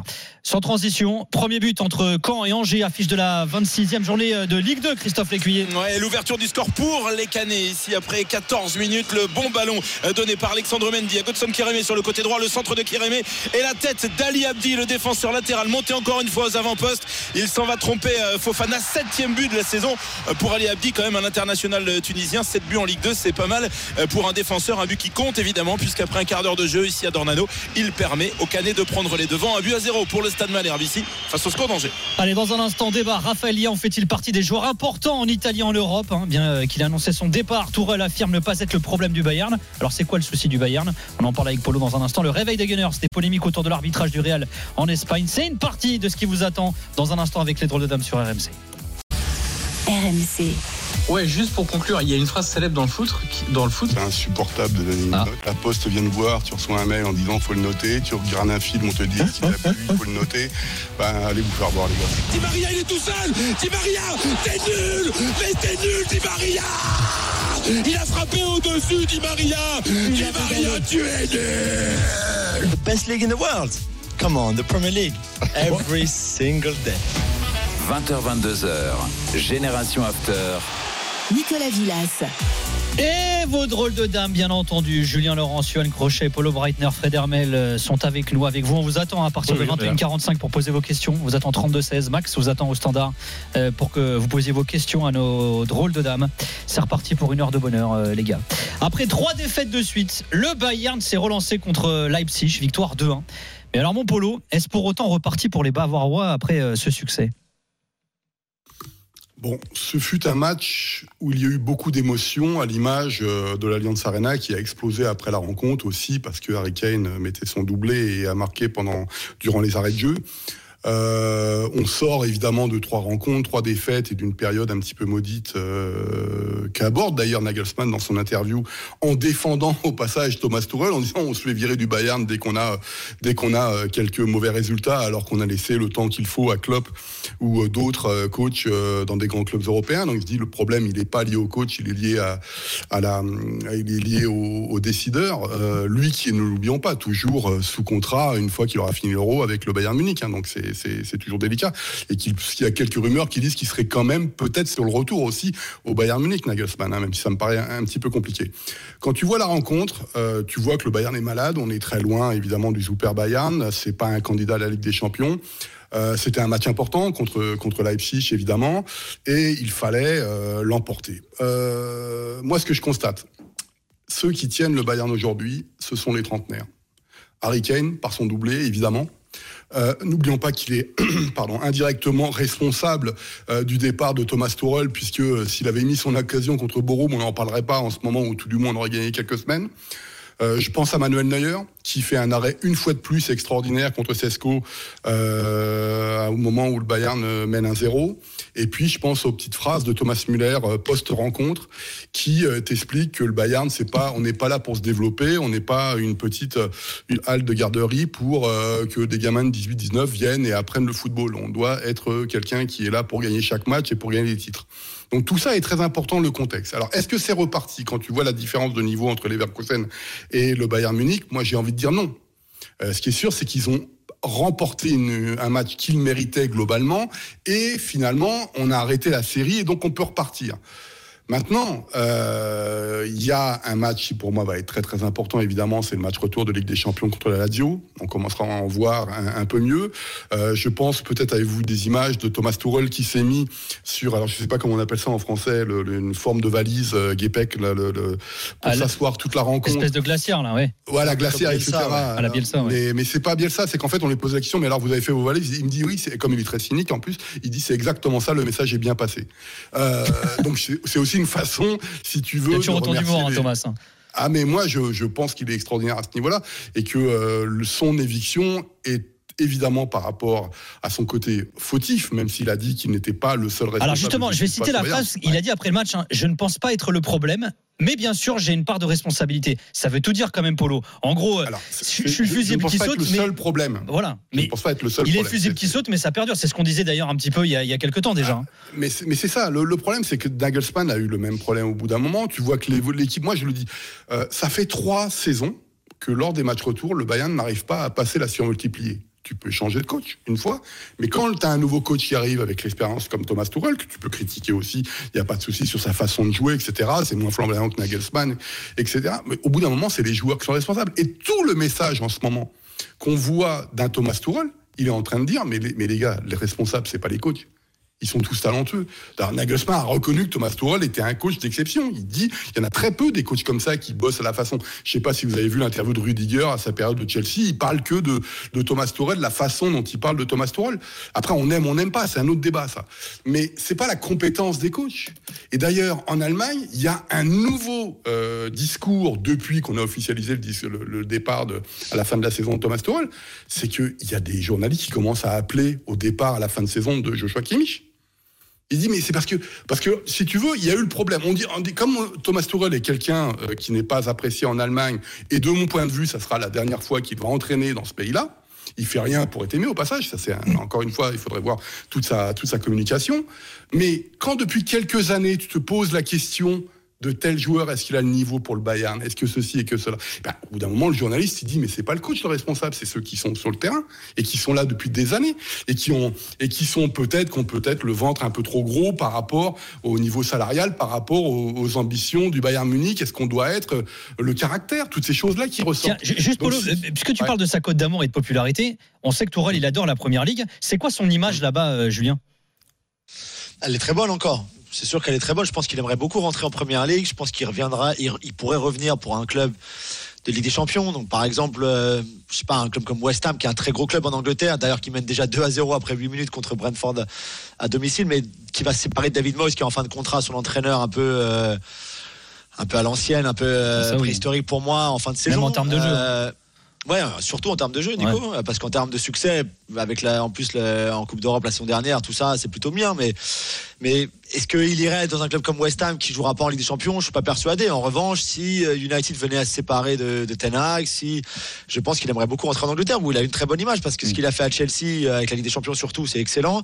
Il s'est fait un peu virer comme un malpropre par les nouveaux propriétaires aussi au mois de septembre. Donc, euh, donc oui, je pense que même si euh, l'Espagne l'attire et qu'il a, je pense, un marché en, en Espagne, c'est Ouais, bah, avec le l'Angleterre, Barça, là où hein, il fait partie, il est sur la oui, liste voilà, pour le. Barça. hein, donc, euh, Ouais, tout à fait. Je pense qu'il aimerait y aller d'ailleurs. hein. ouais. Bah oui, bien sûr. Bah oui. Enfin, c'est. Toi, tu verrais là-bas, toi Alors, oui. moi, j'irai pas, moi. hein. Moi, j'irai pas. Ah mais, non, alors, euh, euh, euh, moi, je suis entraîneur aujourd'hui. Je pense que un club qui a des tels problèmes financiers, Non, mais surtout que c'est quand même un gros consommateur de, ça joueurs. ouais. ouais. Bah ouais, ouais, ouais. donc euh, ça peut être compliqué. Mais après, je comprends que ça puisse attirer euh, parce que là, le, le Barça après Xavi, c'est après Xavi qui est quand même en demi, voire échec, toi, enfin demi échec. On va être gentil. Ouais. Euh, ça va, si tu passes derrière, ça va. C'est pas comme passer après une légende du club qui a super bien réussi. Ouais. C'est c'est pas le moment à cause des problèmes du Barça, mais c'est aussi le moment parce que tu peux tu peux faire quelque chose, quoi. Et Ju- Juste Polo pour terminer euh, sur le, le Bayern. En gros, il faut s'attendre à quoi cet été? Parce que l'après Tourelle a commencé Ah bah, finalement je, déjà. Je, je- je pense qu'il. Alors, le coach, on verra, euh, on verra ce sera lequel. Ce qui est sûr, c'est qu'on pense qu'il va y avoir Des départs, on parle de 10 à 12 départs cet été, euh, dont les noms. Davis, c'est quasiment acté. euh, le, le- le Bah, euh, bon, il paraît que c'est fait pour le Real, hein, Davis. ouais, hein. C'est ce que disent les Espagnols aujourd'hui. Ils veulent, ils veulent plus, mais il n'y a pas que ça. Il y a, enfin, il y a évidemment les fins de contrat comme Choupo-Moting, Sarr, etc. Mais ça, mais Goretzka, Kimmich, ça semble très compliqué pour eux. Le- la défense centrale, on verra. Le, moi, encore une fois, je crois qu'il y a, si tu veux, je vais te donner un exemple très simple. Moi, j'adore Kingsley Coman, euh, mais lorsque je vois la performance d'un Franck Ribéry avant lui, je peux pas m'empêcher de penser que Kingsley Coman est un petit Franck Ribéry. Et tu ne peux pas être un petit Franck Ribéry quand tu es au Bayern Munich. Ouais. Donc au bout d'un moment, euh, mais ça vaut pour Gnabry, ça vaut pour. Bah, c'est le surtout les blessures pour, euh, pour Coman. C'est pas Oui. tant le niveau. Oui, oui, ouais. Enfin, moi, je, Franck Ribéry, même à 60-70%, il s'arrachait. Quoi. Il y avait un truc avec lui. Tu peux le critiquer sur plein de choses, sa vie, etc., euh, en dehors du terrain, tout ce que tu veux, mais il avait quelque chose de cette façon de se, de se bouger. Il, même pour, il- euh, pareil pour Robben. Moi, Kingsley Coman, je l'ai vu à des périodes extraordinaires où il avait le niveau de Franck Ribéry, Mm. mais sur la durée, il n'avait pas la- la- la- le, le- le niveau de Franck Ribéry. Et tu peux te poser, bon, évidemment, si on change les ailiers, euh, Manuel Neuer, tu vas pas le changer comme ça. Enfin, c'est dingue. Le mec, il a 37 ans, t'as l'impression qu'il est euh, inusable. C'est c'est fou. Euh, donc, il va falloir reconstruire tout ça. Moi, je pense que le gros travail, c'est au milieu de terrain. C'est aussi des joueurs qui doivent passer des paliers. Je pense à Moussiala. Enfin, Moussiala, il est encore jeune, donc évidemment, c'est euh, c'est- ça va pas être évident. Euh, La question de Leroy Sané doit se poser. C'est-à-dire que le gars te fait une première partie de saison extraordinaire, qui en fait un des meilleurs milieux offensifs décalés sur la droite de- d'Europe, et là, c'est fini, il n'y a plus rien. Ouais. Donc tout ça fait que c'est... euh, tu peux pas faire des choses comme ça. Tiens, un petit mot pour finir sur ce débat, euh, sur le chat de la chaîne YouTube de l'After. Euh, Frédéric nous écrit Polo, je t'aime. Voilà, c'était pour toi, euh, mon Polo. C'est bien. Oh bah, oh bah disons, t'as t'as l'amour. euh, Ouais, alors, il y a un mec qui a. T'as l'amour t'as l'amour à la Thomas Tuchel, toi. c'est- Euh, Excuse-moi, il y a un mec qui a écrit. je- je- je suis euh, hétéro. Donc, euh, Oh, mais c'est pas grave, euh, c'est de l'amour. euh, voilà. non, non, euh, le- platonique. la- la- aimer, c'est... c'est- ouais, c'est ce qu'il y a. J'aime pas mon travail, tu vois. C'est ça le libre, expression, tu vois. elle- c'est que- Aimer, Parce que, tu vois, Polo, il un pas travail, pour le tu vois. love. Tu comprends les- sais, il faut que tu regardes la série euh, Machos Alpha, on va déconstruire euh, cette masculinité un petit peu. Mm. On te la recommande avec. Ouais, alors, Bond. euh, Non, excuse-moi, mais monsieur dire, le dire directeur. j'aime mon travail, ça n'existe pas, ça. Si, moi j'aime existe bien. pas, c'est un boulot. Il y a, il y a- il y a un auditeur qui a écrit Fred Hermel, la légende. Ça, tu l'as pas dit à l'antenne. Non, c'est vrai. Ouais, je ne l'ai pas vu d'ailleurs. On passe à la Est-ce musique que tu peux le italienne. réécrire, s'il te plaît Musique italienne, allons-y.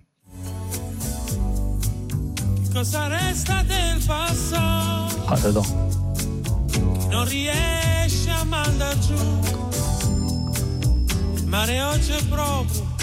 Évidemment, quand on parle du Napoli, Mais attends, mais là, qui, qui ne dirait pas je t'aime sur ce genre de musique? Au-delà de. Frédéric, La musique pour les plus de même 40 ans, j'aime ça. je t'aime. J'adore, Ah. j'adore. on Ce serait pas Gente distratta des Pino des Daniele. Non? Exactement. C'est une on va chercher Pino Daniele qu'on a déjà mis euh, au moins une fois, je crois, dans, dans, dans cette émission. Ah, ça, mon pote, c'est.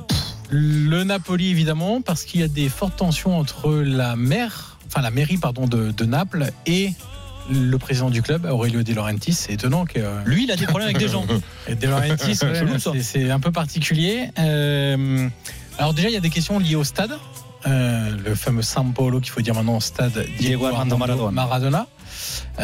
On sait qu'il est vétuste, il a son charme, mais il est quand même bien vétuste. Euh, que il Qui est un stade municipal. hein, donc, euh, évidemment, qui voudrait, De Laurentiis, voudrait le moderniser et vraiment bien le moderniser. Euh, que la mairie, euh, bon, euh, comme toujours en Italie, quand il y a des questions de stade, c'est toujours un petit peu compliqué. Et donc, De Laurentiis a même dit, bah, moi, je suis prêt à faire un stade ailleurs, tout simplement.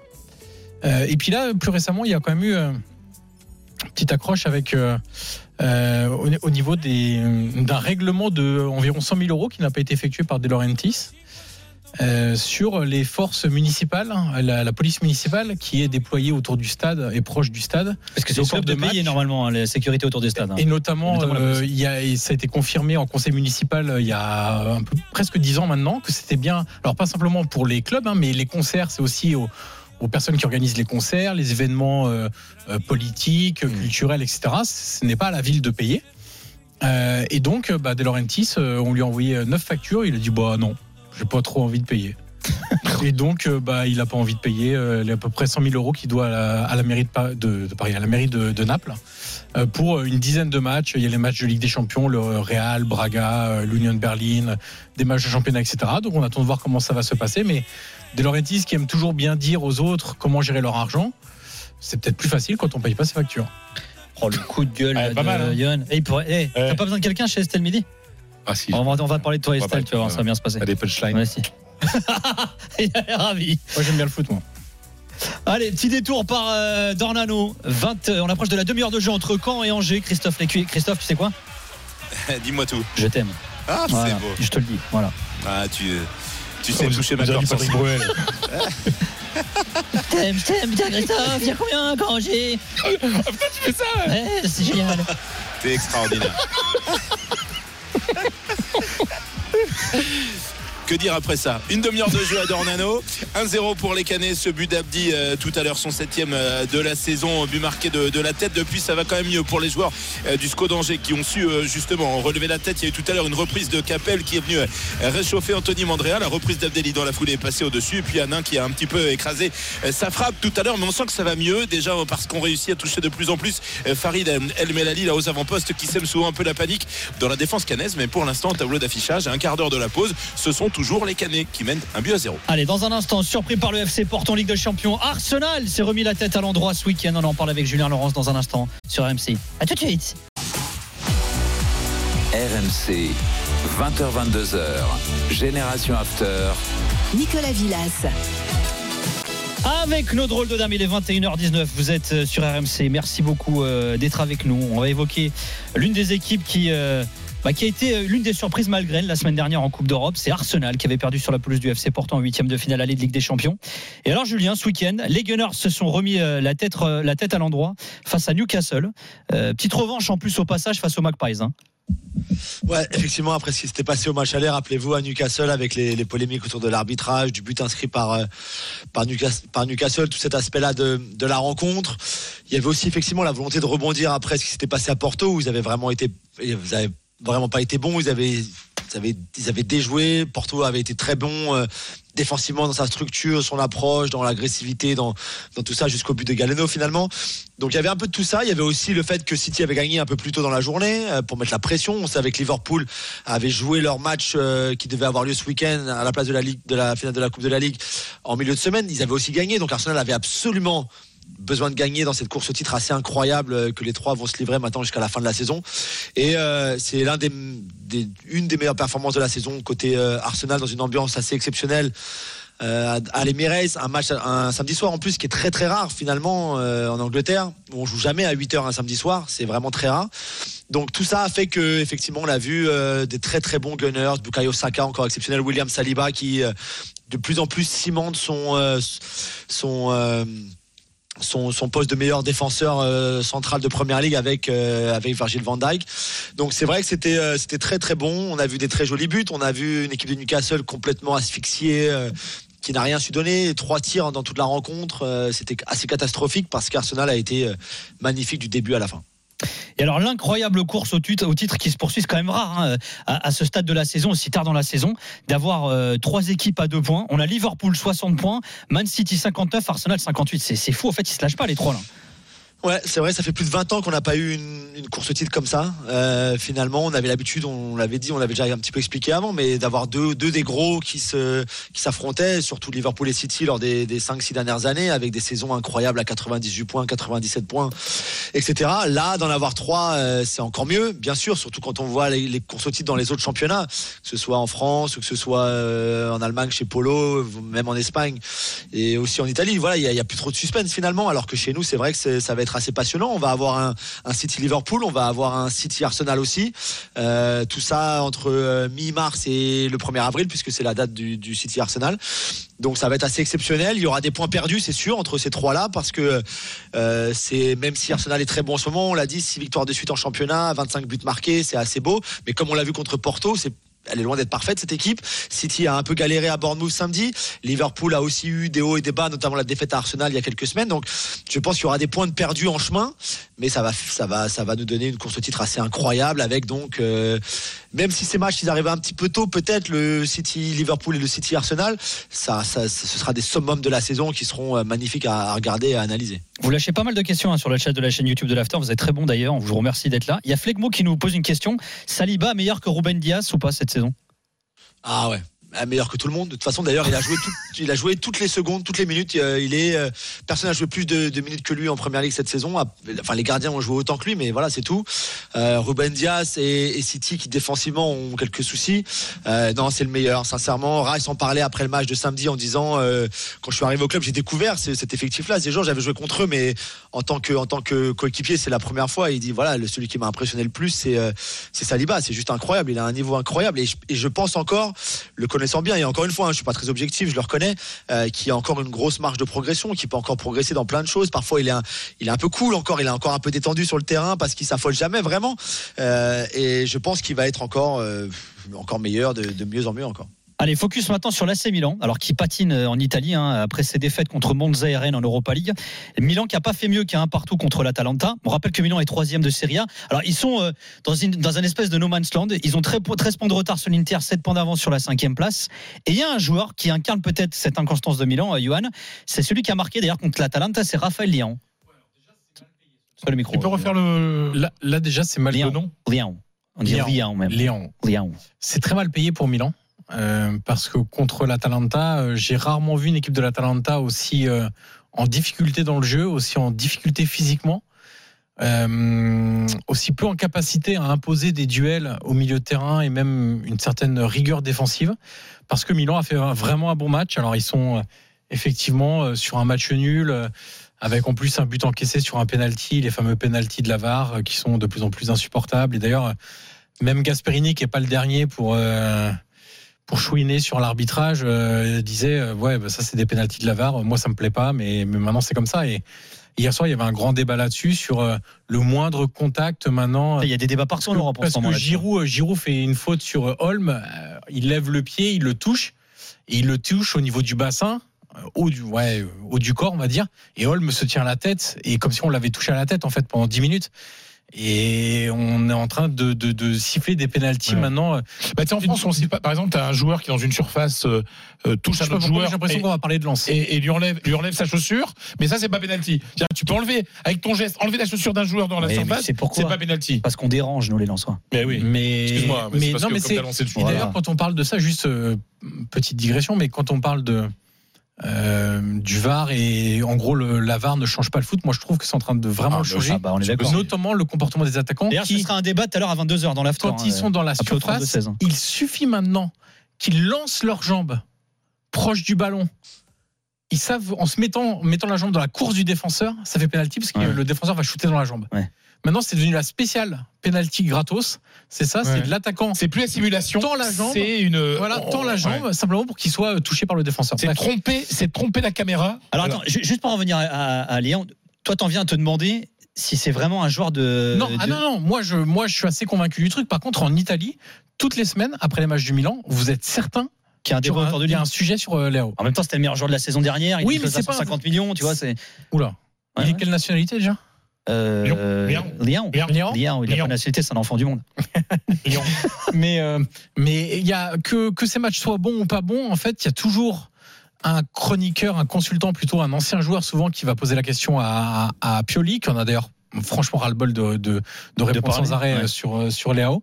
Euh, quand il est moins bon, on dit ah, pff, ouais mais Léao il est nonchalant, et puis regardez il fait pas de travail défensif, et puis euh, ouais on a l'impression qu'il a pas envie de jouer. Quand il est bon, ah ouais mais ça veut dire que c'est un des top joueurs euh, en Europe, etc. Et il y a un manque d'équilibre, je trouve. Quand on parle de Léao, on attend beaucoup de lui parce que c'est effectivement un joueur important, que c'est euh, le joueur par qui tout passe au Milan. Et d'ailleurs, ça devient même un peu gênant parce que Milan avait tout fait pour que ça soit un peu moins le cas en recrutant deux joueurs à droite. Et Pulisic apporte une certaine chose, mais c'est pas un joueur de 1 contre 1, de dribbleur, de, sur, des, sur des équipes resserrées. Et puis Chokweze a beaucoup de mal à s'imposer pour le moment. Il fait des rentrées dommage, parce que c'est absolument catastrophiques. Ouais, mais moi, je, reste persuadé que c'est Et un il bon joueur. Villarreal, je peux te le dire. Ouais, et c'est quoi, puis- c'est quoi ton avis, toi, sur Lyon? Tu Moi, te je placerais où, toi, dans ce curseur, dans, le, dans les deux extrêmes du. euh, en gros, c'est c'est une fraude et, euh, et c'est un, c'est un génie, c'est un joueur à top Non, c'est pas un génie, c'est un très bon joueur du moment euh, qui a besoin de passer encore des caps. Ce qui serait dommage, c'est qu'il le passe ailleurs qu'au Milan. Euh, il a besoin, il y, a, il y a un truc qui est clair, c'est ce, un trop gros relâchement ou en Italie on utilise le, le, le, le mot cattiveria qui veut dire une sorte de c'est entre l'agressivité le côté méchant le côté concentré devant le but en gros être plus tueur devant le but et lui il a pas ça on l'a vu contre Rennes il a des occasions qui sont énormes où tu as l'impression qu'il veut juste faire le beau geste Ouais. la frappe en roulé etc des fois il faudrait juste finir hein. Franchement, il la met pas, il se fait désinguer. hein. il se fait désinguer aussi, effectivement, et il met un superbe but parce qu'il est capable de ça, mais il marque pas assez. Là, ça faisait 5 mois qu'il n'avait pas marqué en championnat. Pour un joueur comme Léo, 5 mois sans marquer en championnat, c'est juste pas possible. Donc, euh, euh, on attend beaucoup trop de lui, je pense. Il y a des joueurs de Milan qui devraient aussi hausser un petit peu le niveau de jeu euh, pour que tout ne repose pas sur Léon. Léon. Léon. Et ce matin, ce matin, C'est comme dans le la- chat. Miaou. Exactement. Léon. Sur- ce matin, il y avait aussi euh, euh, une page dans la Gazzetta sur ça. À la fin du match, il y a un ancien joueur euh, qui a posé la question encore à Pioli. Enfin, c'est vraiment absolument récurrent et Et- il est carré. et, et c'est vraiment en train de je trouve polluer un peu les analyses de match de, du Milan parce qu'on se focus totalement sur Léao alors qu'il y aurait plein d'autres choses à analyser dans le jeu. Et notamment par exemple hier soir assez surprenant on parle encore de Léao Léao Léao. Adli fait encore un match Ouais. extraordinaire. Et Adli est en train de prendre vraiment une belle dimension. Milan on avait fait un focus il y a je sais plus trois semaines à mois je crois dans l'émission. Et hum, Vraiment, il est en train de plaire beaucoup à, l'intérieur du club et aussi aux supporters parce que non seulement il a cette qualité technique, mais en plus là, il est en train de passer un cap aussi sur euh, l'intensité, sur euh, l'exigence à avoir, sur euh, le côté défensif aussi. Donc Léao polarise toute l'attention à Milan, sans doute un peu trop. Je pense même que ça nuit à son à son développement aussi parce que euh, dès qu'il y a un truc, euh, dès qu'il marque, on le voit, c'est euh, fermez vos bouches, etc. Et même lui, je pense qu'il devrait penser à autre chose et juste euh, essayer d'être un peu plus un peu plus adroit, un peu plus méchant devant le but parce qu'il a vraiment les qualités pour faire beaucoup, beaucoup, beaucoup de différence. Voilà, message de là-haut hein, sur le chat de la chaîne YouTube de l'Afterfoot. Euh, Fred Hermel, la légende. Merci. Il a pas dit la légende de quoi hein la légende. Ouais. Malo 234, merci. Bien entendu. Merci, euh, Johan. Euh. Raphaël Liang qui peut-être, comme tu le disais, euh, la saison prochaine exprimera euh, son talent ailleurs, peut-être au Paris Saint-Germain. Et là, on aura un Julien Laurence content ou pas. Lance. Content ou pas, Julien Léon. Sylvain Léon. Ah, Oui. moi je suis content. Ah ouais Il prend. Et moi je me demande, je, il il- bon, me demande si, si à un moment il y aura un entraîneur qui lui fera passer un palier dans. le- Et encore, j'ai trouvé contre l'Atalanta, Attends, Yo, il qu'il avait beaucoup il- il- défendu. Il, lui fait franchir un palier Non, dingue mais- quand même. Mais... Là, Il si, a là, des matchs. dernièrement, parce que même contre Rennes, Ouais. Julien, je sais pas si tu as vu le match, mais il a beaucoup défendu Si, si. aussi. Ouais, et là, sent, que, on sent que c'est en train de rentrer aussi euh, chez lui, euh, ce côté-là. C'est un joueur pense- différentiel, comme on dit en Espagne. C'est un diffé- différencial, Je pense qu'il y a un potentiel incroyable, moi. Dans un instant, le Real Madrid s'impose non sans mal ce week-end face à Séville et les Sévillans s'en prennent à l'arbitrage. Avant cela, petit détour par Dornano Avant le rentre, match, déjà. Euh, dans le temps additionnel. Euh, Quand face à Angers, Christophe Lécuyen. Ouais, toujours un but à zéro effectivement pour les Canets dans la tempête de, de Dornano. Euh, pas mal de déchets techniques, mais euh, franchement, honnêtement, c'est pas pour défendre les 22 acteurs, mais avec de la pluie, du vent et le froid du, du soir, c'est. Elle est où la Normandie ensoleillée euh, Oui, c'est ça. Ça, C'est pas souvent, mais euh, Bon, ce soir, il fait pas très beau. hein. Il fait pas très beau. En tout cas, les Canets sont devant grâce à ce but d'Ali Abdi. On est dans le temps additionnel pour quelques secondes encore, et je pense qu'effectivement, on est parti pour rejoindre les vestiaires sur ce but d'avance pour les Canets face au SCO d'Angers. Le but signé Ali Abdi de la tête tout à l'heure à la 13e minute. Alors, Et dans quelques secondes, oui, toujours 0-0 entre Gérone et Rayo Vallecano, le match dont on me prive ici. voilà. Et dans quelques secondes, Fred va nous expliquer euh, ces polémiques autour de l'arbitrage euh, Le sur le Real. Madrid. C'est franchement. Mais chelou. non, mais le truc, c'est qu'ils se plaignent avant le match. C'est ça qui est très fort. Ouais, mais ça. m'a- Séville, c'est plein Et puis ça a porté ses fruits parce qu'ils ont perdu. Allez, on explique tout ça dans un instant sur RMC. RMC, 20h-22h, Génération After. Nicolas Villas.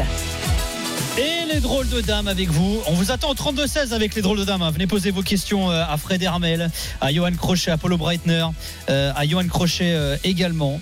Hier soir, le Real s'est imposé sur le fil face à Séville, succès 1 à 0 grâce à un but de Modric, Mhm. entré en fin de match. 8 points d'avance hein, pour Madrid au classement sur le Barça. Séville en revanche est 16e de Liga.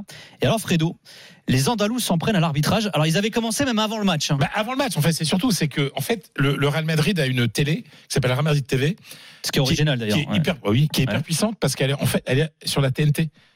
C'est-à-dire que c'est la c'est le seul club qui a euh, bah, comme n'importe comme nous chez nous dans le groupe, on a euh, RMC Story. euh, RMC Découvert, RMC Story, vous pourrez me voir demain, par exemple, chez Stade Midi, euh, si vous avez envie de voir encore euh, plus beau, parce que je mets une veste et tout ça. Ah ouais. Et, euh, et donc euh, c'est une chaîne de la TNT, c'est-à-dire c'est euh, c'est hyper puissant, ça fait ça fait une audience non négligeable.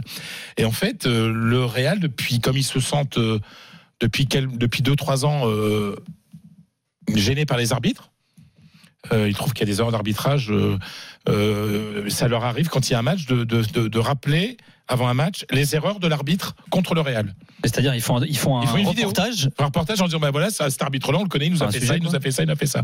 Et donc Séville, euh, par la voix notamment de son président, José María del Nido, fils, puisque Ah, José María del. Nido, père, il est dans l'opposition, euh, dit qu'ils ont porté plainte devant le, ce qu'on appelle le, le com- enfin, c'est en gros le comité de compétition de la, Ouais. de la fédération espagnole, en disant bah voilà, il faut, euh, il faut arrêter parce que ça a une influence sur les arbitres, etc. Et comment ils peuvent autoriser un truc pareil?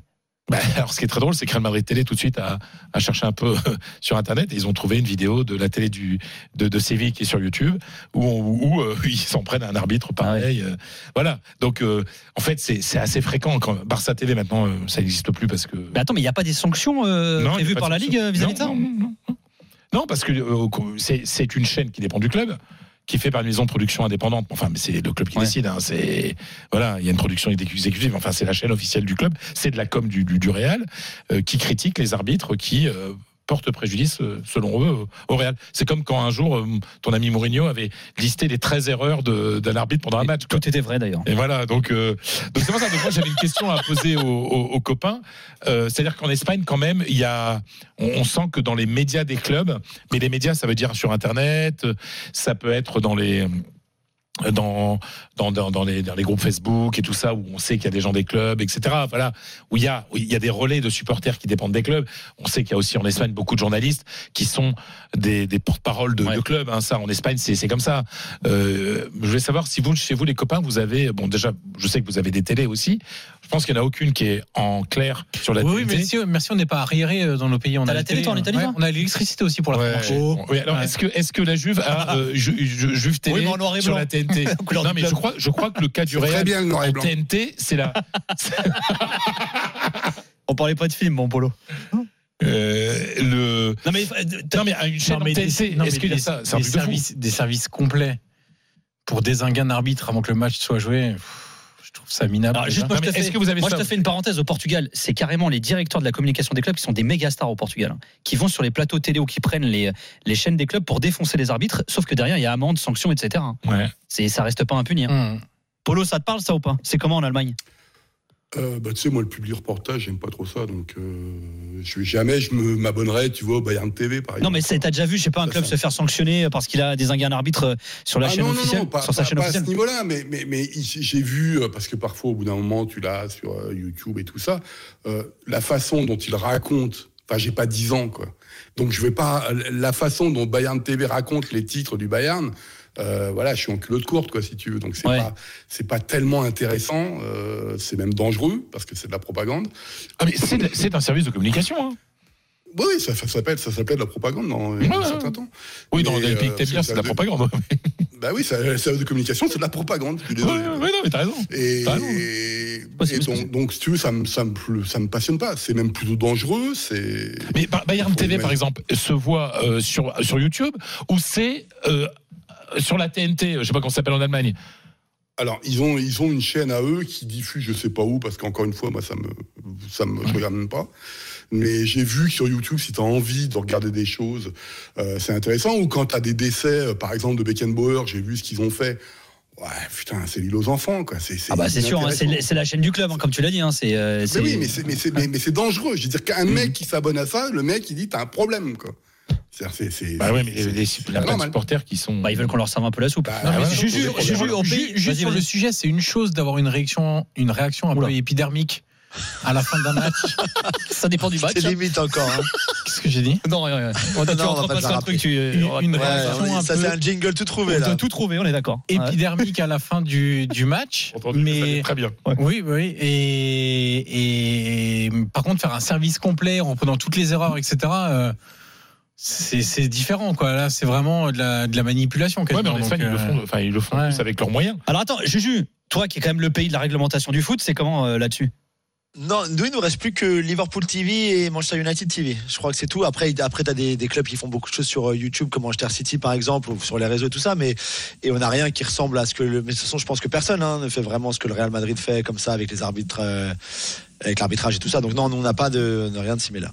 Vous, êtes en train de dire que c'est en train de disparaître, ces histoires de télé? Moi, je pensais que c'est- il y, y a quelques années, on disait que ça devait. euh, inondé. Ah, les, euh, les télés des clubs, tu veux dire Ouais, ouais. C'était Bah, maintenant, en c'est plus- c'est pas, ça s'appelait pas 11 en C'est plus les France. réseaux sociaux, de hein. lancer Ah, ça c'était encore comme autre chose. Là, on parle vraiment de la chaîne du club. Onzeo, c'était plusieurs, euh, c'était un- une coordination de, de chaînes de clubs. C'est eux qui, euh, euh, qui coordonnaient ça. Mais c'était pas Onzeo, était un, un Ah organe oui, c'est indépendant, vrai, ouais. si tu veux. Non, non. Bah là, c'est- disons que c'est plutôt la digitalisation qui prend le relais. hein. Oh, quand je parle Oui, parce qu'aujourd'hui, aujourd'hui, parce que aujourd'hui, les, les jeunes, BFM par exemple, Business euh, regardent ça. plus la télé euh, linéaire. Ils regardent, les, regardent les réseaux, ils regardent YouTube, ils regardent voilà. Donc, euh, donc euh, là aussi, enfin, je veux dire, c'est. Mais c'est vrai que c'est un- une puissance énorme d'avoir d'être présent sur la TNT. Tiens, mon polo, juste un mot également. Euh, je veux que tu nous dises un mot sur euh, la course, enfin les clubs qui poursuivent le Bayer Leverkusen et le Bayern Munich, parce que derrière ça patine. Dortmund, Leipzig, Fribourg ont perdu. Francfort, Stuttgart ont fait match nul à domicile.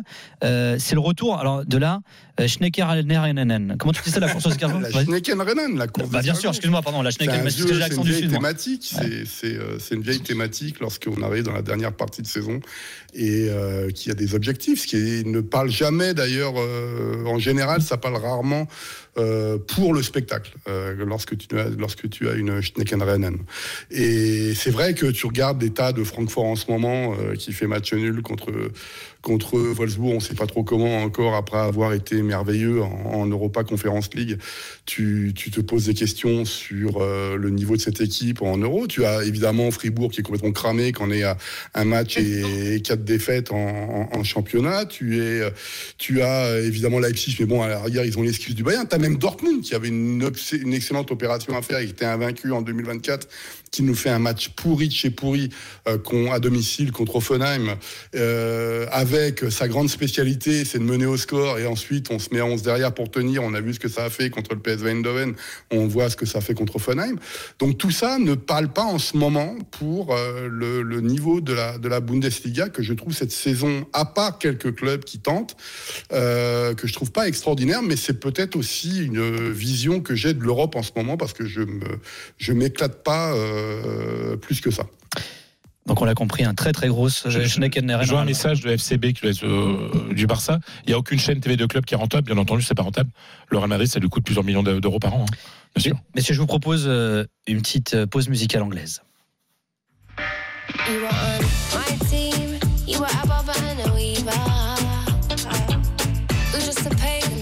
Waste de Lily Allen. Alors waste qui veut dire déchet, un gaspillage, euh, Ouais. Julien. Pourquoi cette musique, euh, Julien Ouais, gâché. J'ai choisi ça parce que euh, je vais vous parler de- d'Anthony, l'ailier brésilien de, de Manchester United, qui fêtait son anniversaire samedi, 24 ans, joyeux anniversaire, Anthony. Je sais que tu nous- comment tu dis en portugais pour s'il nous écoute, Anthony Non, c'est Anthony, monsieur. Regarde. Non. Anthony, ouais, Anthony. Comme- Non, mais comment tu Ah, dis joyeux parabéns, anniversaire parabéns, portugais parabéns, feliz aniversário. hein, Voilà, parabéns. parabéns. Parabéns, Exactement, comme voilà, se à lui. Brasil, feliz aniversário, né Mais j'ai le sentiment qu'il il se rappellera pas très, en tout cas pas de, la meilleure des façons de cet anniversaire parce que Manchester United jouait contre Fulham samedi et que Anthony a joué 55 secondes dans cette rencontre. Il a touché le ballon une fois, il est entré à la 96e minute et le match s'est terminé à la 97e minute quand United était mené 2 buts à 1. Euh, C'est une humiliation, soyons clairs, une humiliation parce qu'avant qu'il entre en jeu, euh, Eric Ten Hag avait choisi euh, Forson pour débuter côté droit, donc il est droit, qui est un jeune joueur du centre de formation qui avait jamais débuté un match avec euh, avec l'équipe première. Ensuite, il a fait passer Garnacho de gauche à droite. Il a fait ensuite passer Bruno Fernandes de l'axe euh, à droite. Il a fait entrer Amad Diallo pour jouer à droite. Et puis à la fin, quand vraiment il restait plus personne à part euh, bah, à part nous, cinq, il s'est dit bah tiens, Anthony est là sur le banc. je vais le faire entrer en jeu. Et pour je pense terminer l'humiliation. Il était prêt à la 92e. Anthony, il a pas pu rentrer avant la 96e. Donc c'était vraiment un cauchemar. Pour moi, il y a pas. Pour moi, ça, on a, on a façon, atteint joueur, un un point de non-retour. Ce joueur, c'est un cauchemar, euh, Julien. Non, mais alors je sais pas si c'est un cauchemar Oh, parce que Ten Hag et Yo euh, l'a vu avec l'Ajax, ça a plutôt bien marché Yo. un moment. Mais là, peut-être qu'il est surcoté. Surtout, il voulait sûrement pas 90 millions d'euros dépensés par Manchester United. Voilà. Même si ça, c'est pas de sa faute. Mais il y a un moment où je pense si on arrive à un point de non-retour. Ouais, Anthony, ouais. Anthony, ça Ouais, ouais. Évidemment que c'est un escroc. Voilà, Polo, les termes. Voilà, c'est un peu dur peut-être sur le, le côté escroc, mais mais en tout cas il s'est fait humilier, ça c'est sûr. Euh, et pour moi, je pense que voilà, il y a un- un- on a atteint un point de non-retour dans le sens où il peut plus jouer, il peut plus jouer dans cette équipe-là, il peut plus jouer avec cet entraîneur-là. De toute façon, c'est vrai qu'il était pas bon. Hein, 26 matchs cette saison, un but, une passe, les deux contre Newport, une équipe de 4 division en Coupe d'Angleterre. Donc il a vraiment pas été bon. Euh, pour reprendre euh, un peu plus euh, Oui. gentiment ce que Polo vient de dire. Mais voilà, c'est une vraie humiliation et c'est dommage parce que c'est du gâchis qu'on l'aime ou qu'on n'aime pas, qu'on pense que ce soit trop d'argent ou pas, qu'on pense que ce soit un escroc ou pas. C'est pas la question. La question, c'est que c'est aujourd'hui un gâchis et c'est vraiment dommage. Merci mon Juju. Après, j'aurais pu vous raconter une petite histoire sur le frère de Lily Allen qui s'appelle Alfie Allen qui joue dans Game of Thrones, qui est un grand fan de mes émissions ici en Angleterre. Mais bon, je me la suis assez raconter pour aujourd'hui. Donc, mais si vous voulez vraiment, je vous la raconte. hein, c'est très vite. hein, je peux faire très très court. Non, hein. mais plutôt un bisou à Jesus Pérez. Mais non, tu sais quoi Non, mais j'étais dans un café à Hampstead un jour, j'étais dans un café à Hampstead et il passe devant la, la, la vitre, la vitrine du café Oh et il me voit, il me dit Oh Julien Laurence et il me, voilà, il me fait signe, je lui dis voilà, Alfie, euh, voilà. Excellent dans Game of Thrones, si vous l'avez pas vu. dans je des vitrines le ouais, soir. attends. Et comme dirait Johan Crochet. Non, non, mais non, tu Crochet, les gars. du, du, du, du, du café et tu me vois, c'était l'après-midi, c'était pas le soir. Comme dirait Johan à Crochet. l'intérieur. Ah, C'était une blague très mauvaise, t'as pas compris. Comme, comme à Hambourg au pays. Voilà, c'est pour ça. Non, mais voilà, la vitre, je sais pas comment on disait en français, tu vois, the, the window, Ah, quoi. Si, si, c'est ça, ouais. Voilà, c'est- ça. Voilà, donc Alfie qui nous écoute, je te passe le bonjour, mon ami. Allez, à tout de suite. Alfie, c'était pas un. C'est une chose d'avoir une réaction. Oula. RMC, 20h-22h, Génération After. Nicolas Villas. Et les drôles de dames, il nous reste un petit quart d'heure avec vous. Le 32-16 est ouvert. Venez poser vos questions euh, aux drôles de dames, à Julien Laurence, à Fred Hermel, Johan Crochet, Apollo Breitner. Et tiens, on va commencer avec euh, Benoît. Juste pour vous rappeler, hein, la semaine prochaine, mardi, le PSG aura son huitième de finale retour de Ligue des Champions face à la Real Sociedad. Ce sera San Sebastian à Donostia, comme disent les Basques. Et puis jeudi, l'OM qui aura son huitième de finale d'Europa League face à Villarreal. Et le hasard fait que ces deux équipes se sont Et rencontrées ce ça, week-end. alors là, franchement, Ouais, si on avait prévu le coup, c'est que nous, dans la libre antenne, on avait prédit qu'ils allaient, ils allaient sortir le, le Villarreal de Marcelino euh, Marseille. Euh, victoire 3 hein, de Villarreal euh, à San Sébastien. Mm. Et on a Benoît, supporter de l'OM, qui nous a appelé euh, au 32-16. Salut Benoît. Bonsoir à tous. voilà, Chico. Alors Benoît, tu avais une question pour Fredo, du coup.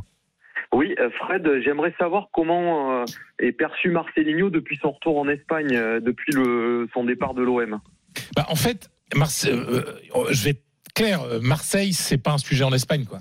Alors ça l'est là parce qu'il y aura une une confrontation, mais c'est pas, c'est-à-dire le passage de Marcelino à l'OM est un sujet à l'OM, mais c'est pas un sujet en Espagne. Voilà, enfin c'est, voilà. Après, euh, bien sûr, tout le monde a souligné qu'il allait retourner dans un club où il est, il est resté quelques quelques temps, mais voilà, c'est, il y a pas, euh, voilà, c'est. Il y a un mieux depuis qu'il a repris Villarreal, parce qu'il Ouais, oui, oui, oui. Alors, euh, Oui c'est non. que- oui, c'est que deux victoires en 2024, mais une victoire au Barça à Montjuic et une, victoire contre la Real Sociedad 3-1 ce week-end à à, Don, à, à Donosti, comme tu dis. Donc, euh, donc là, c'est clair que le j'ai l'impression que c'est un entraîneur qui peut faire des coups comme ça. Après. C'est Marcelino et c'est la confiance des dirigeants. C'est-à-dire que euh, Villarreal était très étonnant ces derniers temps. C'est c'est un club qui est extrêmement bien géré et c'est pas le club qui qui rapidement virait les entraîneurs. Mm. Et là, ils ont, ils ont été un peu inquiets là. Et là, avec, euh, c'est un club qui avait perdu de sa stabilité, de sa sérénité. Le projet euh, Marcelino, c'est cette année le maintien et, et voilà, voilà, et on reconstruit. Marcelino sait qu'il va rester. Mm. Voilà, là, il a, il a déjà assuré sa. Il va rester en première, première division, il y a, il y a zéro doute. hein. Peut-être qu'ils vont faire un petit coup en Europe, etc. Mais moi, je pense plutôt que l'OM est, est favori. Mais, mais, mais voilà. Après, Marcelino, c'est un classique des classiques de la Ligue espagnole. Mm. C'est-à-dire que moi, j'ai. J'ai jamais, c'est c'est pas un grand entraîneur. On n'a jamais dit euh, Marcelino, ah ouais, il est favori pour le Real ou le Barça. Yes. Mais c'est un club parfait, c'est un entraîneur parfait pour un club moyen comme Villarreal. Merci euh, Fred. Merci Benoît hein, de nous avoir appelé. hein. Euh, bon match à toi, du coup. Benoît, jeudi. Ciao, ciao. Ciao, ciao. Ciao, ciao. Euh, tiens, une question sur euh, le chat de la chaîne YouTube de l'After pour toi, Johan, qui concerne Sassuolo. Alors, qui a perdu contre le Empoli de Nicolas. hein. Euh, tu disais, hein, c'est l'homme qui s'apprête peut-être à sauver Empoli, un club de plus en, en Ah. Serie A il y a quelques temps. Allez podcaster ça. Ils sont avant-derniers de Serie A, Sassuolo. Ils changent encore d'entraîneur. Il se passe quoi avec ce club qui, encore 7 ans, était européen? Et surtout, il y a deux ans et demi, ils finissaient huitième du championnat avec Roberto De Zerbi. Et ils ont, euh, comme toujours dans ces clubs où l'essentiel de, de, la stratégie sportive est faite sur le développement des jeunes joueurs pour les préparer à une revente. C'est-à-dire qu'il faut toujours avoir en magasin, entre guillemets, des jeunes joueurs qui vont contribuer d'abord aux bons résultats sportifs, ensuite qui vont déclencher une revente. Sauf que là, ils ont, normalement, Sassuolo, depuis des années, c'était on vend un bon joueur par saison, 30-40 millions d'euros, ça nous fait notre budget et on peut redévelopper comme ça. Sauf que là, en 18 mois, ils ont perdu Scamaca, Raspadori, Junior Ahmed euh, Junior Traoré, Djuricic, Fratesi en 18 mois. Bah, ce qui se passe, c'est qu'ils n'avaient pas préparé ça. Lopez ils ont vu aussi, non? Qui? Lopez. Maxime Lopez, ça c'est encore Un peu avant, un, peu après. Euh, mais je parlais plutôt du secteur offensif euh, de, de l'équipe, parce que c'est là où vraiment il y a des, des soucis, parce que défensivement, il y a toujours eu une équipe euh, qui prenait beaucoup de buts, même avec de Zerbi, etc. Mais ils en marquaient aussi beaucoup. Ils avaient un jeu qui permettait de, de mettre en avant les qualités de, leur, de leurs défenseurs, de leurs attaquants, pardon. Et, et là, ça a été perdu. Ils ont recruté plein de joueurs qui sont pour certains bons à développer, etc. Mais là, t'as pas le temps. Et quand tu es dans une année un peu compliquée, bah, t'as pas le temps d'attendre. Et tu as des joueurs qui se succèdent, mais qui marchent pas. CI2, euh, euh, Bayrami, euh, Pinamonti, qui a un ego surdimensionné et qui pense qu'il peut être l'attaquant de la nationale, et mais qui euh, rate deux pénalty en un match. Et puis quand il en marque un le week-end d'après, il dit à tout le monde taisez-vous. Euh, donc euh, voilà, c'est compliqué. Et là. Dionysi a été remplacé par euh, Bidjika, entraîneur des U19, euh, passé par Empoli, la Fiorentina, qui travaille très bien avec les jeunes. On verra ce que ça va donner, mais il y a un peu urgence de résultat là, clairement. Accueillons Ismaël qui nous a appelé au 32-16. Salut Ismaël. Salut, Salut Ismaël, tu voulais. Ah, t'as quel âge Ismaël? Petite voix 13 ans. Magnifique. Voilà, ça c'est Génération After, tu vois. 13 ans, euh, Ismaël. J'allais dire, tu fais quoi dans la vie, le débile? T'es en quelle classe, Ismaël? Prof de fac. En quatrième. Voilà, ça va, ça se passe bien? Euh, oui. Et t'écoutes souvent l'After? Laisse-le poser sa Euh, question, ouais. le pauvre, tu l'interroges, il vient pour poser une question. Mais et Ça va, tu- toi, tu permets là le- tu Vas-y, monte à Paris, viens animer Vas-y, si tu veux. Isma, Vas-y, Isma, c'est pour l'Angleterre en plus, la- vas-y. La boulette Ah, de mais Julien depuis, Laurence, eh, là. depuis que le frère de Lydie Allen le reconnaît de l'autre côté de la vitrine, Mais il en non, le pauvre. Depuis qu'il embrasse Pérez une le question, il est cool. euh, Quel âge t'as euh, Où t'habites euh, C'est fini la période Salazar, euh, Nico. Ah, ouais, j'ai pas trop connu, moi je connais la gare seulement. vas-y Ismaël, c'est pour qui ta question?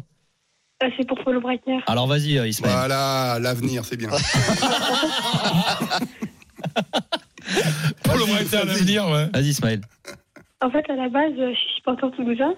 Pas grave. Et j'ai vu un joueur qui s'appelait Amin Adli, il était trop fort à Toulouse, je l'adorais. Et je demande ce qu'il devient à Leverkusen. Alors, Amin Adli, on l'avait reçu il y a quelques mois, si je, ma mémoire ne fait pas des fausses, euh, dans l'after. Et euh, Amin, il a du talent, ça c'est c'est très clair. Il est dans une bonne période, ce qui fait que euh, était un petit peu avant remplaçant de luxe, on va dire, sous euh. Et puis maintenant, il devient de plus en plus titulaire. Et nouveauté euh, des dernières rencontres, euh, Xabi Alonso a apporté euh, une nouvelle possibilité tactique, c'est qu'il le fait jouer en pointe à la place de Patrick Schick, par exemple. Et euh, alors que d'habitude, il était dans le 3-4-2-1 de, de Xabi il jouait plutôt aux côtés de, de Florian Wirtz. Et sur les dernières rencontres, ça donne plus de vitesse, ça donne évidemment, notamment sur les contres, etc. Et il est peut-être, je dis bien peut-être, parce que moi j'aime pas trop m'emballer euh, au bout de deux trois matchs, en train de passer un cap et de devenir ben, un titulaire. J'ai pas envie de dire indiscutable à, à, à Leverkusen, mais en tout cas, il est dans une bonne période. Ismaël, merci d'avoir appelé. Tu reviens quand tu veux Ismaël. hein. Ok. Bonne soirée Ismaël. Au revoir. 21h55, tu devrais déjà être couché, hein, c'est n'importe quoi cette histoire. Allez, salut Ismaël. Ciao, ciao. Tiens, un petit détour par Dornano, c'est reparti entre Caen et Angers euh, depuis 5 minutes en deuxième période, Christophe Lécuyer. Ouais, c'est reparti. Il fait toujours aussi froid à Dornano. Les Canets mènent toujours un but à zéro, mais ils ont bien failli concéder l'égalisation avec un corner euh, pour le SCO d'Angers frappé par euh, Raloï Soa.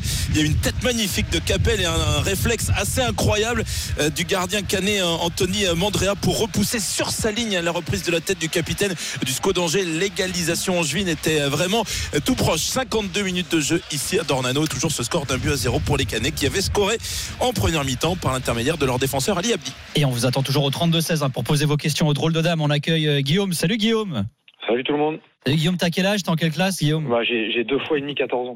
C'est pas mal ça. Pas mal, ça. Pas mal. Alors Guillaume, t'avais une question pour qui? Euh, pour Julien, bien sûr. Ah, Bien sûr. Ah, salut mon Guillaume. Salut Julien. Euh, comment dirais-je euh, Aujourd'hui, quand tu vois la défense centrale, je trouve que ça fait un petit peu peur. Euh, au contraire des, des latéraux, notamment de l'évolution de Gusto, et je me posais la question par rapport à James et son retour, si euh, ça vaudrait pas le coup de tenter James en défense centrale. On parle comme de il a Chelsea, déjà hein, du pu coup. le faire Ouais. euh, en, en 4-3-3. Enfin, à l'époque, quand on jouait en A5 derrière, on l'avait déjà vu jouer euh, central. Ouais, Donc, central, ouais, central, euh, ouais. donc est-ce que ça vaudrait le coup de le tester euh, ou pas? Moi, je pense qu'il D'après peut. toi. Moi, j'adore euh, Rich James. Hein. Je, à part Ah, les blessures, bien sûr, mais bon, voilà, je pense qu'il peut jouer partout. Il je pense qu'il peut jouer 6, il peut jouer dans une défense à 4 euh, centrale, il peut jouer dans une défense à 3, à 5, piston droit, arrière droit, tout ce que tu veux. Sincèrement, je- pour moi, il est, c'est un joueur extraordinaire qui, qui malheureusement, qui a pas de chance avec les blessures. Je sais pas si c'est de sa faute, pas de sa faute. Je sais pas moi ce qu'il fait dans sa vie privée, son alimentation, ce- tout ça, mais, mais je suis d'accord avec toi. Euh, et en plus, je trouve que Malo euh, progresse pas mal. Alors hier, il y a quelques erreurs un peu techniques. euh, Tu l'as vu, un ou deux contrôles un peu trop longs, tout ça. Mais je pense qu'il a un vrai potentiel. Intéressant, oui, mais je pense, je suis d'accord avec toi, mais je pense qu'il y a quelque chose d'intéressant à faire. On verra, on verra quand les deux seront là. Est-ce que tu peux faire jouer les deux ensemble euh, sur un côté Malo un peu plus haut, peut-être, par exemple, même dans une défense à 4 derrière? Je sais pas, ce sera intéressant de, de voir, mais, euh, mais, mais je sais que Tourelle, euh, j'en avais parlé avec lui, et lui, il aurait beaucoup aimé. Faire de Rich James son, euh, son, son défenseur central droit dans une défense à 3 par exemple. Il rêvait de ça, il rêvait de Rudiger, Thiago Silva, Rich James, qu'il avait jamais vraiment pu faire parce que il, y avait, tu- il fallait que tu avais besoin de lui pour le, le, le piston droit aussi, parce qu'il a aussi été blessé malheureusement. Mais je sais que lui était un grand grand fan, il disait voilà pour moi l'avenir pour lui c'est ouais, en défense centrale. Donc euh, toi et Tourelle et moi un petit peu, on pense la même chose. Guillaume, merci d'avoir été avec nous. James, ça peut le faire. hein. Mais bon, à voir. Merci Allez, Guillaume, en tout cas, tu reviens quand tu veux Guillaume. Ciao, ciao, euh, Guillaume. Ça y est, c'est la fin. Enfin, c'est la fin, non. On est là jusqu'à minuit, euh, bien sûr. Merci, les gars, d'avoir été avec nous. Merci, Fred Armel. Merci, Paulo Breitner. Merci, Julien Laurence. Merci beaucoup, euh, Johan Merci, Crochet. les gars. Les podcasts qui vous Ciao, attendent, ciao. euh, bien entendu. Ciao, Merci, ciao. Timothée, à la réalisation. Merci, Jimmy Brown euh, à la production. Tiens, un petit point sur euh, les résultats également. Euh, à deux. Ah oui, ah oui, on l'a pas dit, tiens. But de la Lazio face à la Fiorentina tout à l'heure, qui mène 1-0 Luis Alberto, très beau but de Luis Il aime bien Alberto. Luis Alberto. hein. Ah, on avait fait un gros focus sur Luis Alberto et c'est un joueur que j'adore. À la mi-temps, West Ham mène 2-1 face à Brentford et toujours 0-0 euh, à la mi-temps également en Espagne entre Gérone et le Rayo Vallecano. L'after arrive dans un instant avec Gilbert Bribois, avec euh, Flo Gautreau et avec Stéphane Guy. On vous attend au 32-16. À tout de suite sur RMC.